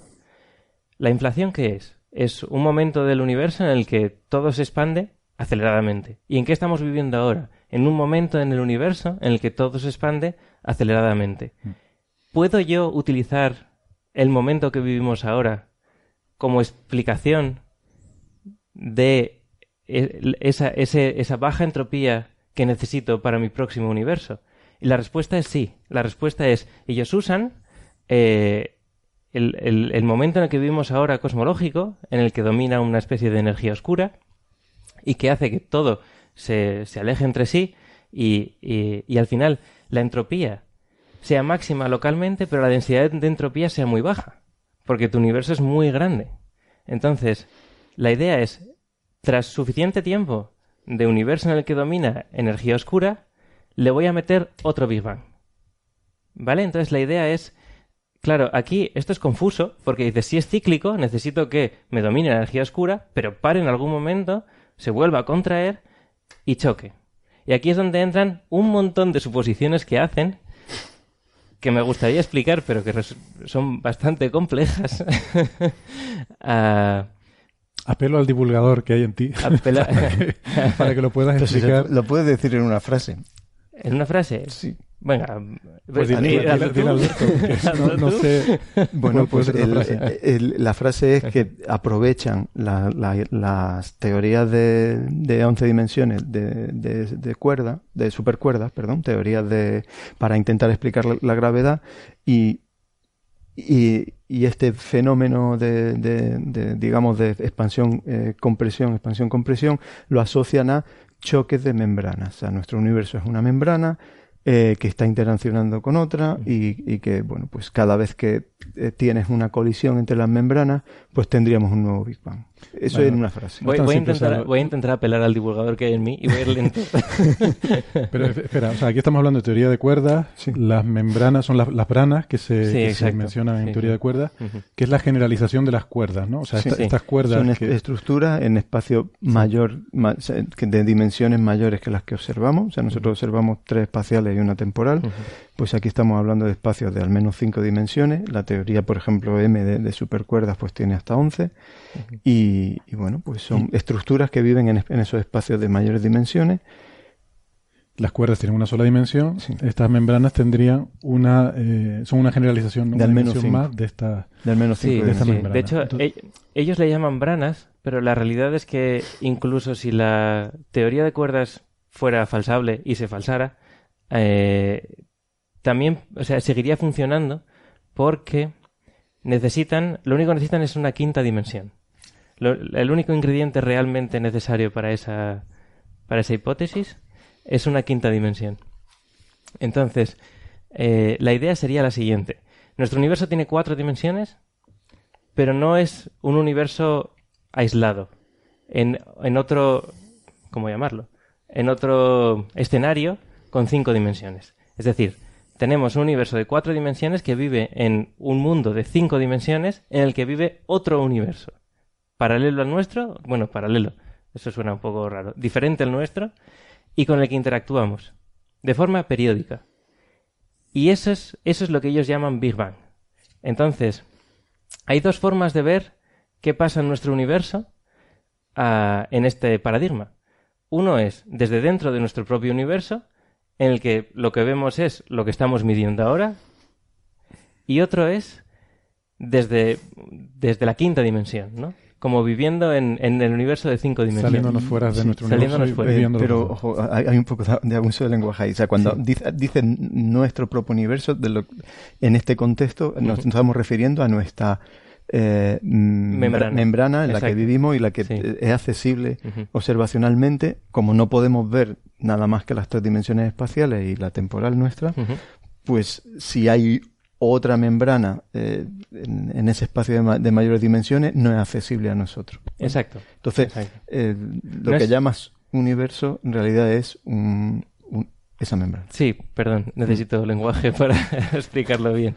Uh, sí, tienes razón. Entonces, aquí hablo de la membrana de nuestro universo, la membrana del otro universo y dos, y dos observadores. Uno que está en la membrana de nuestro universo y otro que ve las dos membranas. Entonces, el, que no podamos interaccionar con esa membrana en, en esta hipótesis es falso. Sí que podemos mediante gravitación. Entonces, la gravedad es la única fuerza que viaja por esta quinta dimensión. Y ellos dicen que es por eso que la, la, fuerza de la gravedad es mucho más débil que el resto de fuerzas, etcétera, etcétera. Eh, ahí no me voy a meter. La cuestión es que Claro, desde dentro de nuestro universo, lo que pasa es, es, que eh, cuando llega, cuando llega la, la, época en la que la energía oscura domina, a nosotros vemos cómo nuestro horizonte de Hubble, es decir, todo lo que vemos de nuestro universo, se va haciendo cada vez más pequeño. Y ellos dicen que eso es como una especie de, nuestro Big Crunch. Cuando hemos llegado a la muerte térmica y tenemos una densidad de entropía suficientemente baja, entonces es cuando chocamos con el otro universo y este choque genera nuevas partículas, que es lo que ellos denominan el siguiente Big Bang. Entonces, desde el punto de vista de la brana de nuestro universo, nuestro universo se ha ido reduciendo de tamaño y, le ha ocurrido otro Big Bang. Pero desde el punto de vista del observador que está en cinco dimensiones, ha visto cómo nuestra brana estaba todo el rato expandiéndose. Y así es como soluciona el problema de la entropía la, densidad de entropía ha bajado mucho porque tu membrana, aun siendo de, volumen infinito, ha seguido creciendo. Entonces, no hay ningún problema en, llegar a un estado máximo de entropía porque después vas a tener nuevos estados a los que, a los que llegar. Sí, si me permite añadir una cosa que, lo que a mí me parece paradójico de este modelo es que solucionas el problema de la baja entropía recurriendo a una inflación. Sí, sí, sí, exacto, exacto. la, inflación que nos resuelve nuestro modelo de universo, el, hecho de que tengamos la baja entropía, porque tenemos esa expansión exponencial al principio, como ahora estamos entrando en una fase de expansión exponencial, es como la preparación para la nueva fase. Entonces, a partir de, de, un, de, un, de una pequeña región en ese universo que se ha inflado enormemente y que eh, tiende asintóticamente hacia esa muerte térmica, pues tenemos las condiciones preparadas para el, siguiente exacto, Exacto, Entonces, a ver. Lo, lo que pasa es que para hacer esto se ven obligados a modificar ligeramente la relatividad de Einstein. Entonces, a lo, que se ven obligados es añadir eh, una especie de potencial, no sé si, o sea, una especie de fuerza entre, entre estas dos branas de una forma muy concreta. Eh, la, idea es que esta modificación a la relatividad general de, de, Einstein no es local como las teorías Mond, de las que habéis hablado varias veces en el, en el programa, sino que es global. Es decir, es una modificación a nivel de todos los puntos del espacio-tiempo. Entonces no es algo que pudiéramos medir con la rotación de las galaxias, quizás sí, pero a un nivel muy bajo. Y, hablaría un poco de una especie como de, ah, de normalización de las ecuaciones de Einstein, es decir, coger las ecuaciones de Einstein y ah, ponerlas a otro, a otro nivel, coger el cero de energía y ponerlo a otro, a otro nivel. Entonces. estás, pasando, estás hablando de pasar las ecuaciones de Einstein y generalizarlas, digamos, a un modelo con cinco dimensiones en, los que en el que de alguna forma existe esta interacción gravitatoria que se propaga por esa quinta dimensión. Exacto. No es solo gravitatoria, tiene, o sea, tiene que tener esta forma del potencial, o sea, esta forma, esta fuerza muy concreta. Y entonces ellos predicen la existencia de una nueva partícula que tiene que ser la que porte esta fuerza, que le llaman el radión porque es el radio entre la distancia entre, entre estas dos branas que estábamos hablando antes. Eh, una vez puestos en eso, uno se puede preguntar, es decir, ah, pongo las luces largas y ¿por qué dos branas? ¿Por qué no un mundo lleno de branas? Podrías poner un montón de branas. Exacto. ¿Por qué ponen solo dos branas? Es lo siguiente. Ellos quieren proponer una hipótesis que no tenga más grados de libertad, es decir, que no tenga más ingredientes que, el, que la inflación que, que tenemos ahora, para que el modelo sea lo suficientemente simple como para poder hacer cálculos sobre él, a poder, hacer predicciones. Entonces, real, si, lo, estudias, si lo estudias seriamente, no estoy seguro. Pero en primera, así, leyéndolo de forma un poco rápida, da la impresión de que no tenga más grados de libertad, no tenga más, eh, complejidad, más complejidad mm. que el modelo inflacionario, ya que lo que dice, o sea, al final lo que te dice, lo que te predice es una nueva partícula, igual que en la inflación, que te predice el inflatón, y, y bueno, una, una, expansión acelerada que, que, que, va, o sea, una pequeña modificación a la, a, la, a la, teoría de relatividad, que en principio esto la inflación no, no lo requiere. Pero, pero en principio no hay mucho, no hay, muchas más, no, no, hay mucha más complejidad a nivel de testear esta, esta hipótesis que la de la inflación. Quiero decir que a mí me, o sea, sin, sin entender el asunto, sino por lo que estás explicando y lo poco que he leído, eh, a lo que me suena es a que, o sea, realmente los, problemas los problemas los resuelve de una forma similar a la inflación, lo que hace es que, o sea, mientras que la inflación es algo totalmente fenomenológico, es decir, no sabemos por qué ocurrió, no tenemos ni idea si nuestro universo vive con otros universos o no, y, aquí intentan buscarle una explicación, ¿no? Decir, hay mm. un contexto más general a todo esto, ¿no? Yo, yo, no estoy de acuerdo con eso. No estás de acuerdo. Perdón. Porque, o sea, eh, yo creo que para mí el, tanto la inflación como esto, o sea, son paradigmas en el sentido de que te proponen un modelo genérico, eh, tienen una motivación física detrás, porque la teoría de la inflación hay que recordar que, nace con una motivación física. Hay una motivación física porque a finales de los años 70 eh, se, estaba hablando de teorías de gran unificación, eh, había una indicación de que, de que las fuerzas tienden a, unificarse a escalas de energía cada vez mayores, sabemos de la unificación electrodébil y había parecía esta indicación de que la, fuerza electromagnética y la débil, que se, unifican antes, eh, acabarían unificándose a suficiente, si subimos lo suficiente la escala de energía, eh, pues eh, en, eso que llaman pues, teoría de gran unificación. O sea, todas las fuerzas, salvo la gravedad unificada.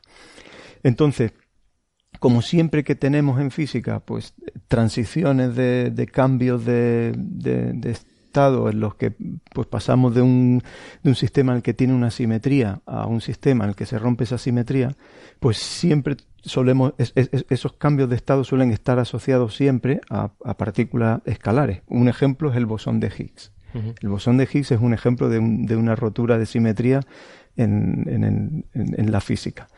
Bueno, pues en los años 70 pues era natural pensar que teníamos estas teorías de gran unificación y, la propuesta de la inflación sale natural de ahí. Eh, o sea, hay, un modelo físico razonable que, que da pie a eso.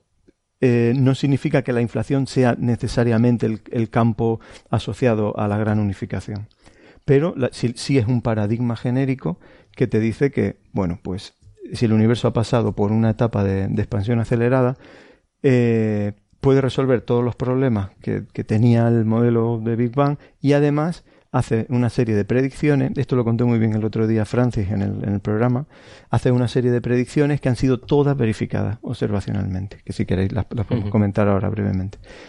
Eh, este modelo también eh, tiene una, una digamos, una motivación científica, o sea, aparte del concepto de, de, string theory, pero a mí me sigue pareciendo eh, un paradigma en el sentido de que no seguramente si te dicen string theory no es válido, ellos todavía son capaces de imaginar eh, formas de formas de, de, de, hacer los ciclos. Eh, entonces, en ese sentido, mm, yo no lo veo tan diferente. Entonces, la, única forma, como siempre, en física, el, el empirismo. O sea, la única forma de, discriminar entre las dos teorías es contrastar cuáles son las predicciones. Y, y, aquí viene pues toda la discusión de, de, lo que estábamos hablando al principio, ¿no? Este, o sea, los resultados que se han obtenido con las medidas del satélite Planck y, que, de las que tenemos en estructura de gran escala son ya suficientemente fuertes como para eh, decir con claridad que la inflación es el, el paradigma correcto y podemos rechazar eh, el universo cíclico, bueno, pues eh, la mayor parte de los científicos eh, opina que sí eh, yo opino también que sí. ahora yo, voy a hacer aquí de abogado del diablo un poco. tengo que decir. mira que, te estás jugando tu carrera. De hecho, no te digo nada más. no hemos comentado, pero José Alberto es mi tutor de doctorado. ¿Ah, sí? Y, me lo puede, me lo puede parar en cualquier momento. Pero bueno, aquí estamos en un coffee break. Es verdad, perdón. Eh, no, no, lo digo porque se dice el comentario este de que los científicos jóvenes suelen tener dificultades para eh, expresar o, o unirse a ideas así un poco alternativas porque entonces tendrá más dificultades en conseguir un puesto de trabajo en el futuro, conseguir financiación de su proyecto, y cosas así, ¿no? Yo jamás he visto esa situación. Pero bueno, pero, en este caso, a ver, fíjate, estamos hablando de que eh, la gente que lo está apoyando, eh, eh, es, Steinhardt, sí, son grandes, son grandes son, a ver, Loeb está en Harvard, ¿no? o sea, son grandes instituciones. Lo digo porque yo no creo eso. Decir, a mí me parece, o sea, es un poco el rollo este de que los científicos son dogmáticos y son rebaños y tal. no, no, no, en absoluto. De yo no lo veo así. De hecho, el, la razón por la que me acerqué a ti esta semana era un poco para comentar que esta discusión que, que, se tuvo, que tuvisteis la semana anterior, pues la tuve la suerte de verla escenificada en directo, eh, pues en el año 2015 eh, recordar a los oyentes que en el año 2015 se, se, cumplían 50 años desde el descubrimiento del fondo cósmico de microondas, de forma accidental por, por y Wilson. Esto ya lo hablamos en un episodio de Coffee Break. Y pues precisamente en Princeton, que fue la universidad en la que eh, se estaba intentando buscar el fondo de microondas y de donde salió el artículo que eh, daba la explicación de que esa señal que habían detectado Penzias y Wilson correspondía al, al resto fósil del Big Bang, pues eso, 50 años después reunieron pues a toda la gente que, que protagonista a lo largo de, esta historia de 50 años de observaciones del fondo cósmico de microondas. Y en uno de los muchos debates eh, que tuvimos eh, pues teníamos allí en el estrado por un lado a Steinhardt con Neil Turok eh, defendiendo un poco pues estos conceptos de universo cíclico y a gente como Linde, como Mujanov que no sé si hemos hablado de Mujanov aquí alguna vez en el programa, pero este es un físico eh, soviético que fue el que eh, propuso eh, la idea, o sea, el mecanismo de... No, no el mecanismo, sino el que dio la predicción de cómo tiene que ser la distribución en, en tamaño de las fluctuaciones que se generan en inflación. ¿vale? O sea, la idea de que la, en inflación son fluctuaciones cuánticas y con una distribución de tamaño muy característica, las que se generan y que luego sirven como semillas para que se formen todas las estructuras en el universo. Bueno, pues básicamente los argumentos que, estaban en estos artículos, pues los, estuvieron allí eh, exponiendo pues de forma eh, vehemente. Muy vehemente. Pero bueno, como digo, la, una, una de las razones, ¿os parece que pasamos a discutirlo eso directamente? una de las razones eh, que se esgrimía o sea, con, más contundencia por, por la comunidad científica, que se esgrime por, la comunidad científica, son la, la serie de predicciones que ha, que ha corroborado el satélite Planck acerca de las propiedades que predice inflación para, digamos, las semillas primordiales, primogenias que dan lugar a, todas las estructuras. Inflación predice una forma de cómo tienen que ser esas estructuras en, función de la escala, eh, predice que esas estructuras deben ser casi invariantes con la escala, o sea, independiente. Si yo miro un, cierto tamaño y miro en el universo, no sé, eh, 100.000 millones de años luz, y miro al doble de ese tamaño, en principio el tamaño relativo a las fluctuaciones debe ser prácticamente igual, independientemente de la escala a la que yo esté mirando. Eh, bueno, pues inflación daba una predicción precisa para, el parámetro que caracteriza eso y, Planck eh, ha verificado que efectivamente las fluctuaciones son, son casi invariante escala, pero no son exactamente invariante escala. Eh, eh, hay una pequeñísima diferencia, una pequeñísima dependencia con la, con la, con la escala. Planck ha sido el primer experimento de fondo de microondas que ha conseguido la precisión para decir que bueno, que este, este parámetro no es, no es exactamente cero, o sea, no es que no dependa de la escala, sino que es ligeramente distinto de cero a un nivel de un 3%. Bueno, pues eh, eso es una predicción de inflación. O sea, las fluctuaciones tienen que ser casi invariantes escalas, pero no pueden ser exactamente invariantes escalas porque, porque la, la inflación acabó. La inflación, la que tuvo lugar al principio del tiempo. Eh, y esto, bueno, es uno, uno, de los argumentos más fuertes. O sea, el problema de, de, estos universos cíclicos. En realidad, en el universo cíclico, en la forma más simple, predice que hay invariancia de escala. total. Total. Sí. Total y pero, pero el hecho de que Planck haya medido que era diferente. Sí, sí, sí, pero. Pero, muy cercana. Sí, pero la cuestión es que con pequeñísimas generalizaciones que no te meten grados de libertad extra, se puede demostrar que pueden ser tanto menores como mayores. Entonces, al final te cogen un rango que básicamente la queja que tenía Steinhardt de que, de que la inflación predice cualquier cosa y, y, que no tiene sentido en una teoría, pues igual peca un poco de lo mismo. Esta que justo lo que te iba a decir, que me suena un poco a eso, ¿no? Porque ellos, a ver, aquí al final la, la, crítica principal, que yo, yo creo que va más allá de lo científico, ¿no? Pero la crítica principal es un poco decir que esta cosmología es pseudociencia, porque no es no es falsable. Eh, sí, el tono, estoy de acuerdo que era totalmente fuera de, estaba totalmente fuera de contexto. Pero luego propone unas cosas que yo tampoco creo que sea muy falsable. O sea, el decirme que hay otras ranas en cinco dimensiones y que se tocan y tal. Pero es que son igualmente falsables. Es que eso es lo que voy, que lo, veo muy comparable, ¿no? Sí. sí, que lo son las dos. Y en una cosa clave, y es la predicción de la generación de ondas gravitatorias en el, en el Big Bang. Si el Big Bang es un, es, es en el modelo estándar, es algo que pasa de una singularidad y entonces llega la inflación y te, lo aumenta y te genera estas perturbaciones en el espacio-tiempo, estas ondas gravitatorias. Eh, eh, esto pasa en el modelo estándar, pero en el, en, el universo Fénix no pasa. ¿Por qué? Porque han conseguido hacer que el Big Bang sea una transición suave. De tal forma que si llevamos, o sea, si llevamos ciclos eternos, y ahora voy a, voy a discutir esto un poco, voy a tirar piedras contra este propio tejado que he construido yo.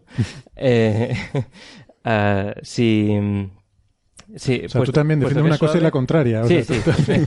si, es, si es suave, así no me cierro puertas. Claro. que aún tengo que pedir muchos postdocs. No, cortas el trocito del programa que te interese Exacto. según dónde vayas a pedir. Yo lo defendí. no, eh, si, si es suave y lleva suficientes ciclos, las ondas gravitatorias primordiales se han diluido, de forma que no veríamos los productos de esas ondas, esas ondas gravitatorias primordiales. Por lo tanto, la búsqueda de modos B, que igual puede explicarlo un poco mejor Por Alberto, por porque él tiene un experimento en eso. Por eso, Bueno, me, eh, por eso eh, me asusté grupo. antes cuando dijiste de tirar Quijote a un agujero negro. Digo, no estarás pensando en tirar al experimento. Dios, no lo había cogido. Yo tampoco. Qué bueno, claro, claro. Eh, eso. Sí, eh, me pregunto si subconscientemente, o sea, seguro que un psicólogo podría hacer una Sobre- tesis sí, con sobre- por qué has elegido lo de tirar Quijote al agujero negro. Es verdad, me tenéis de lado. no. Eh, entonces, eso, como es suave, predice la no existencia de ondas gravitatorias primordiales. Por lo tanto, si se miden los modos B primordiales en el fondo cósmico de microondas, todo el, todo el Phoenix Universe Sí. se cae. Con, una amplitud comparable a la que predice la, la mayoría de los modelos de inflación. O incluso sin esa amplitud. Fuera la Mm, cual fuera la, sí, la amplitud, lo suyo se va. Creo. Sí. Si, si tiene suficientes ciclos. Y aquí es donde, claro, en principio, si es un universo cíclico, debería ser eterno y el número de ciclos tendría que ser infinito, ¿no?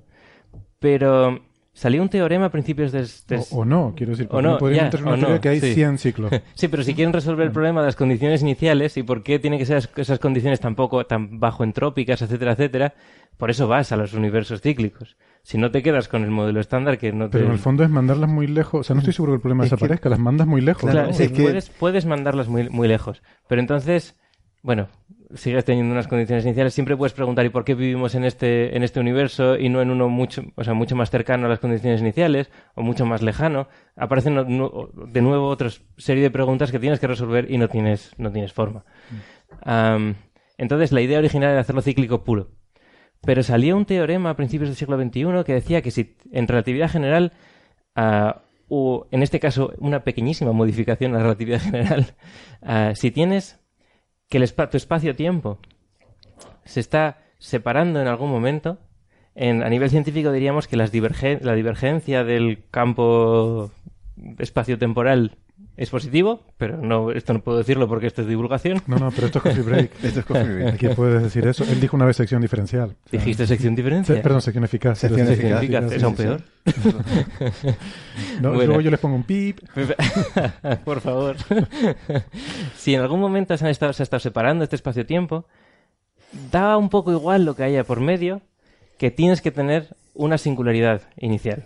Lo que en, en el modelo estándar llamaríamos Big Bang y en el caso del universo cíclico llamaríamos fallo del universo cíclico, no lo sé. no Big, lo sé. Big Bang O sea, del universo Big, Bang también.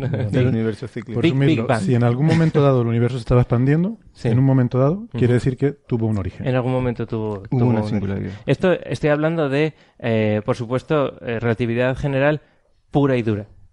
No, no estoy, o sea, si le metes materia, le metes perturbaciones, le metes, ya no está tan claro, porque no es, no es fácil demostrar este tipo de cosas. Mm. Pero, pero todo indica que en el, universo cí- en el universo cíclico también necesitarías un inicio.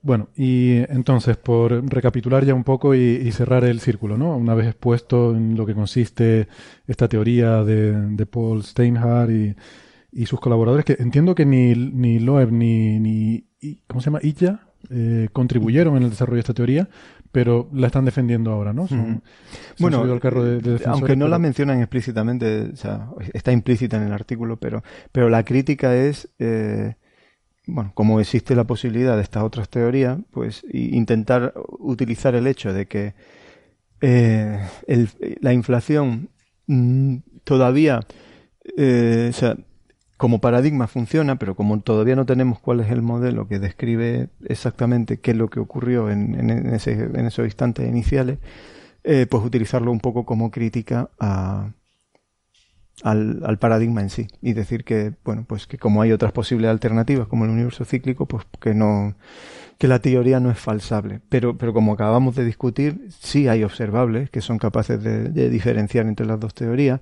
y incluso como algunos defendemos el hecho de que eh, hayamos medido ya la el- el- cómo se distribuyen en escala las, las, perturbaciones originales que se que, que, ocurrieron al principio del universo, hace, en, nuestro pasado, eh, pues eso ya sí tiene implicaciones eh, sobre que el, provenimos de fluctuaciones cuánticas en inflación.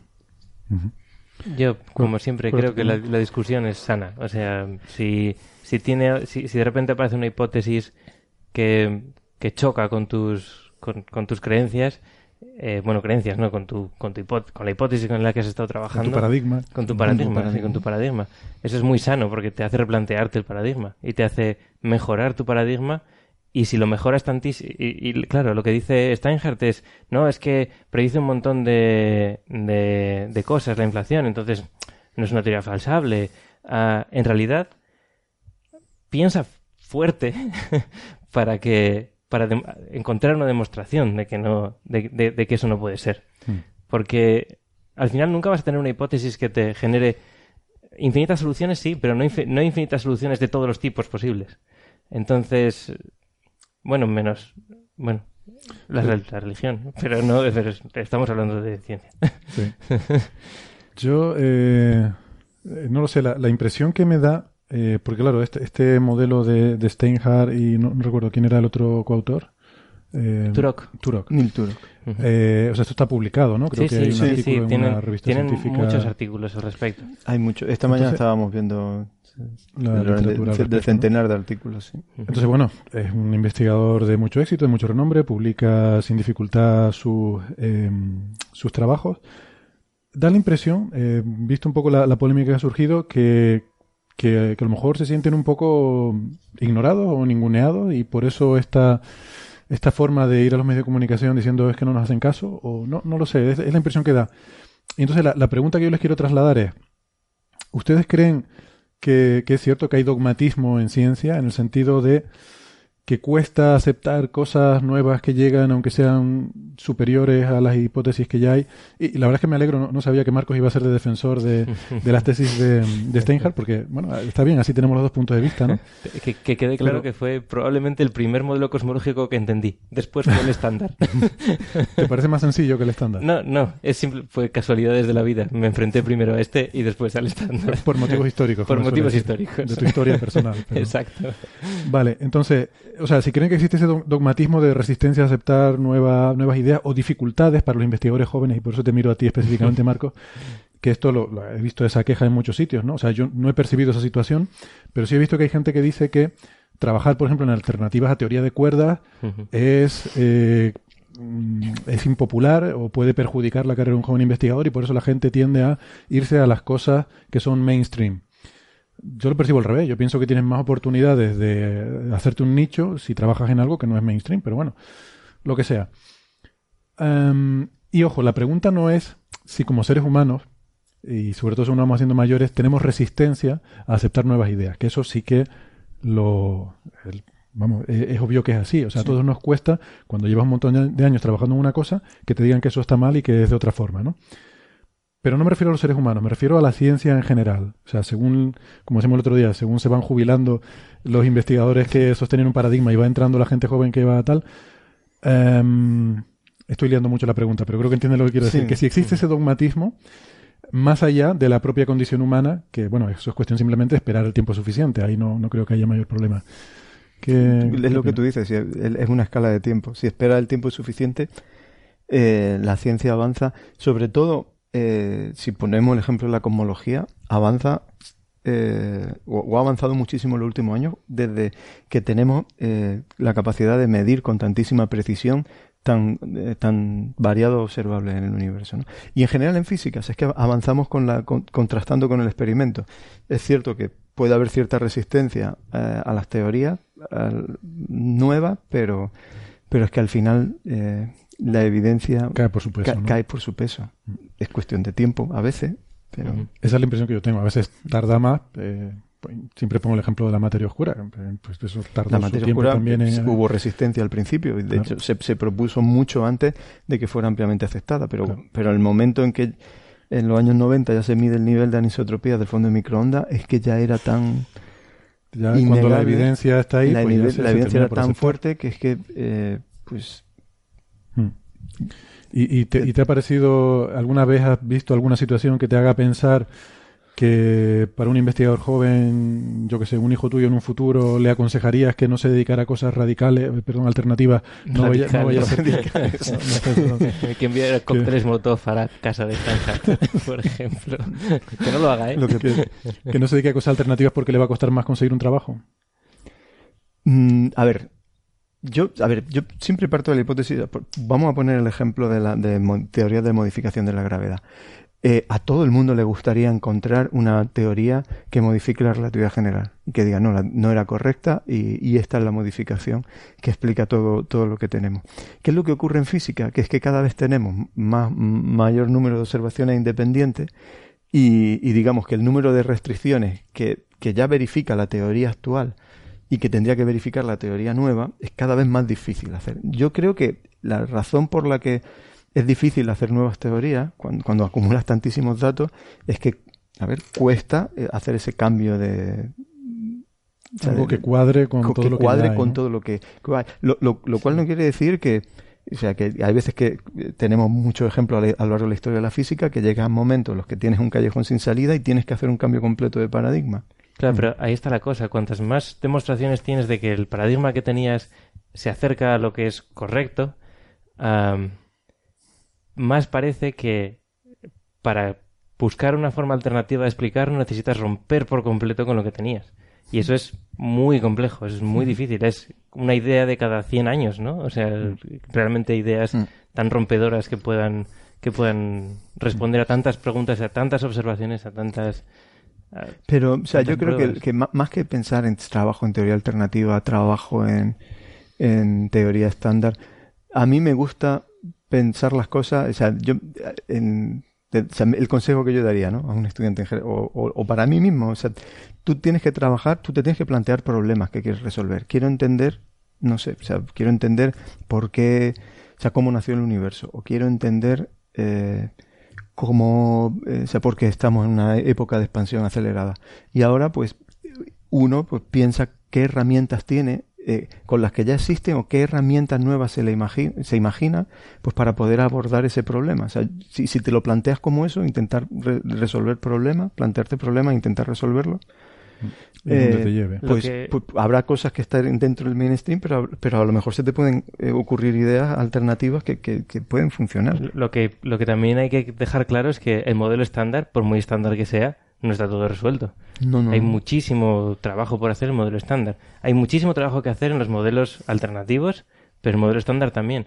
Igual tanto trabajo en el modelo estándar como en los alternativos. No es. Claro, es difícil saber la cantidad de trabajo que te queda si no, si no sabes no sabes hasta dónde llegan tus, tus, teorías. Si no sabes cuál es la verdad, es difícil saber cuánto te falta. Exacto, si no sabes dónde quieres llegar, cuánto camino te falta, pues no sé. Y eso es la ciencia, ¿no? Al final, caminar, caminar sin un... No, Pero esto es lo bonito de la ciencia, o sea, descubres cosas nuevas y, y, y, se te abren mundos nuevos de, de preguntas que, que, no te había imaginado antes. Claro, cada vez que respondes una se te abren cuatro nuevas. Pero que te, quiero preguntar también a ti lo mismo, o sea, si, si tú tienes la percepción en algún momento de que, de que la ciencia es dogmática o de que hay resistencia a adaptar las nuevas ideas, más allá, insisto, de la condición humana de, de la, gente en particular. ¿no? Ya, no, no creo que sea dogmática, pero sí que tengo cierta impresión de que para hacerse un, un, camino en ciencia ahora mismo, quizás sea más sabio ir por, por lo establecido. Y me voy a explicar, me voy a explicar. No porque las personas en sí no estén interesadas en, en modelos alternativos porque todo el, a todo el mundo, como ha dicho José Alberto, le encantaría sacar una teoría de la relatividad 2.0. Pero, pero la realidad es que ahora mismo hay muchas colaboraciones.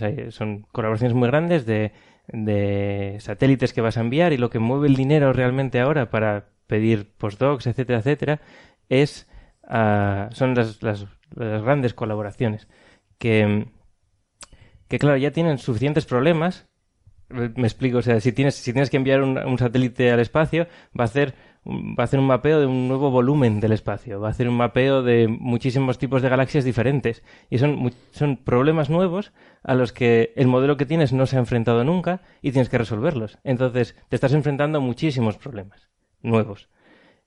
Y lo normal es afrontarlos con, con lo que tenemos ahora estándar porque es lo que mejores resultados ha dado y de lo que tienes más información. Entonces, sí que es verdad que hay gente buscando cosas alternativas y yo estuve hace poco en una escuela de, de, invierno casi primavera ah, en, la que, en, la que vino gente a explicarnos eh, diferentes códigos que hacen diferentes aproximaciones a, diferentes eh, teorías de, de relatividad modificada, etcétera, etcétera. Entonces eran muy interesantes y se está desarrollando mucho en esa dirección. Pero es verdad que hay tantísimo que hacer en el resto que, casi yo diría que necesitamos la población mundial trabajando toda en, los mismos, o sea, en, todos los problemas para poder realmente eh, estudiarlo todo, ¿no? Eh, al final lo que necesitamos es tiempo, ¿no? Al final el número de científicos crece exponencialmente. Sí, es, verdad. De hecho, en estadísticas hay más científicos en activo ahora mismo de los que ha habido, en, toda la historia. sí, sí, sí, sí. Y, y, aún así, bueno, ya ves, y así, y así pues, estamos como estamos, claro. pero es que estamos intentando estudiar el universo. Es que no, eh, no, estamos intentando estudiar. No, no quiero meterme, pero un, un no sé, un, un, párrafo, ¿no? De, de, de un. Yo qué sé. De, Estamos viendo, fíjate, estamos viendo un fotograma de la película. Sí. También un fotograma de la película. Queremos saber cómo empezó la película y cómo va a terminar, ¿no? pero, pero, no solo eso, hay gente que está intentando estudiar cómo se generan los, los elementos dentro de las estrellas. Y estamos hablando de tantísimos órdenes de magnitud entre eso y la estructura a gran escala que, por ejemplo, estudio yo, que es que como, o sea, intentamos unirlas, pero es que es muy complicado. es que son dos escalas que están, que son muy diferentes. Son prácticamente del orden de las escalas que se habla entre la escala de Planck, la escala de... Entonces, claro, si, si tienes semejantes órdenes de magnitud entre unas y otras, ya es bastante que hemos conseguido entender tantísimas escalas por separado, e incluso juntándolas bastante bien. Pero aún así hay muchísimo trabajo por hacer. Entonces, yo no sé qué recomendación me daría a mí mismo, la verdad es que no tengo ni idea, pero es que no llevo tanto tiempo en el, en el gremio como para saberlo. Entonces, yo me fío de las, lo que me dicen mis tutores y yo creo que en tu caso eh, eso es una, una forma de proceder segura. Seguro que te va a ir bien. Pues, pues nada, vamos a ir dejando por aquí esta, esta tertulia. Muchas gracias a los dos por haber estado. Muchas gracias. Espero, Marcos, que vuelvas. Yo sé que la, la razón por la que no, no hemos tenido a Marcos más eh, en, episodios anteriores del programa, eh, que alguna vez lo, lo hayamos intentado, es porque coincide con una cosa que organiza, que, que está súper bien, es muy interesante, pero por desgracia suele coincidir con la hora en la que hacemos el programa, que es el Journal Club, que es una forma de, que es una cosa estupenda, una, una forma de divulgación entre científicos que, creo que es muy importante, ¿no? El sentarse. Sí, sí. Si hay alguien del IAC escuchando, venid al Journal Club. pues sí, lo recomiendo porque aunque yo no soy asiduo, porque bueno, estoy aquí con esto, pero creo que es una cosa que está muy bien. Creo que es muy importante además que todos sepamos los problemas que hay en otros campos y, que podamos también, con otro punto de vista, a veces eh, se ven cosas ¿no? que, que pueden ayudar. Y esa polinización cruzada entre campos creo que es algo que viene muy bien y me parece que uno de los problemas de la ciencia que yo sí veo es la sobreespecialización. Que hoy en día vivimos muy centrados en cada uno en su problema en particular y, estamos demasiado especializados ¿no? y a veces no sabemos cuáles son los problemas o las herramientas que hay en otros campos. Eh, bueno, que, que lo dicho. Hasta la próxima. Hasta la próxima. Hasta luego.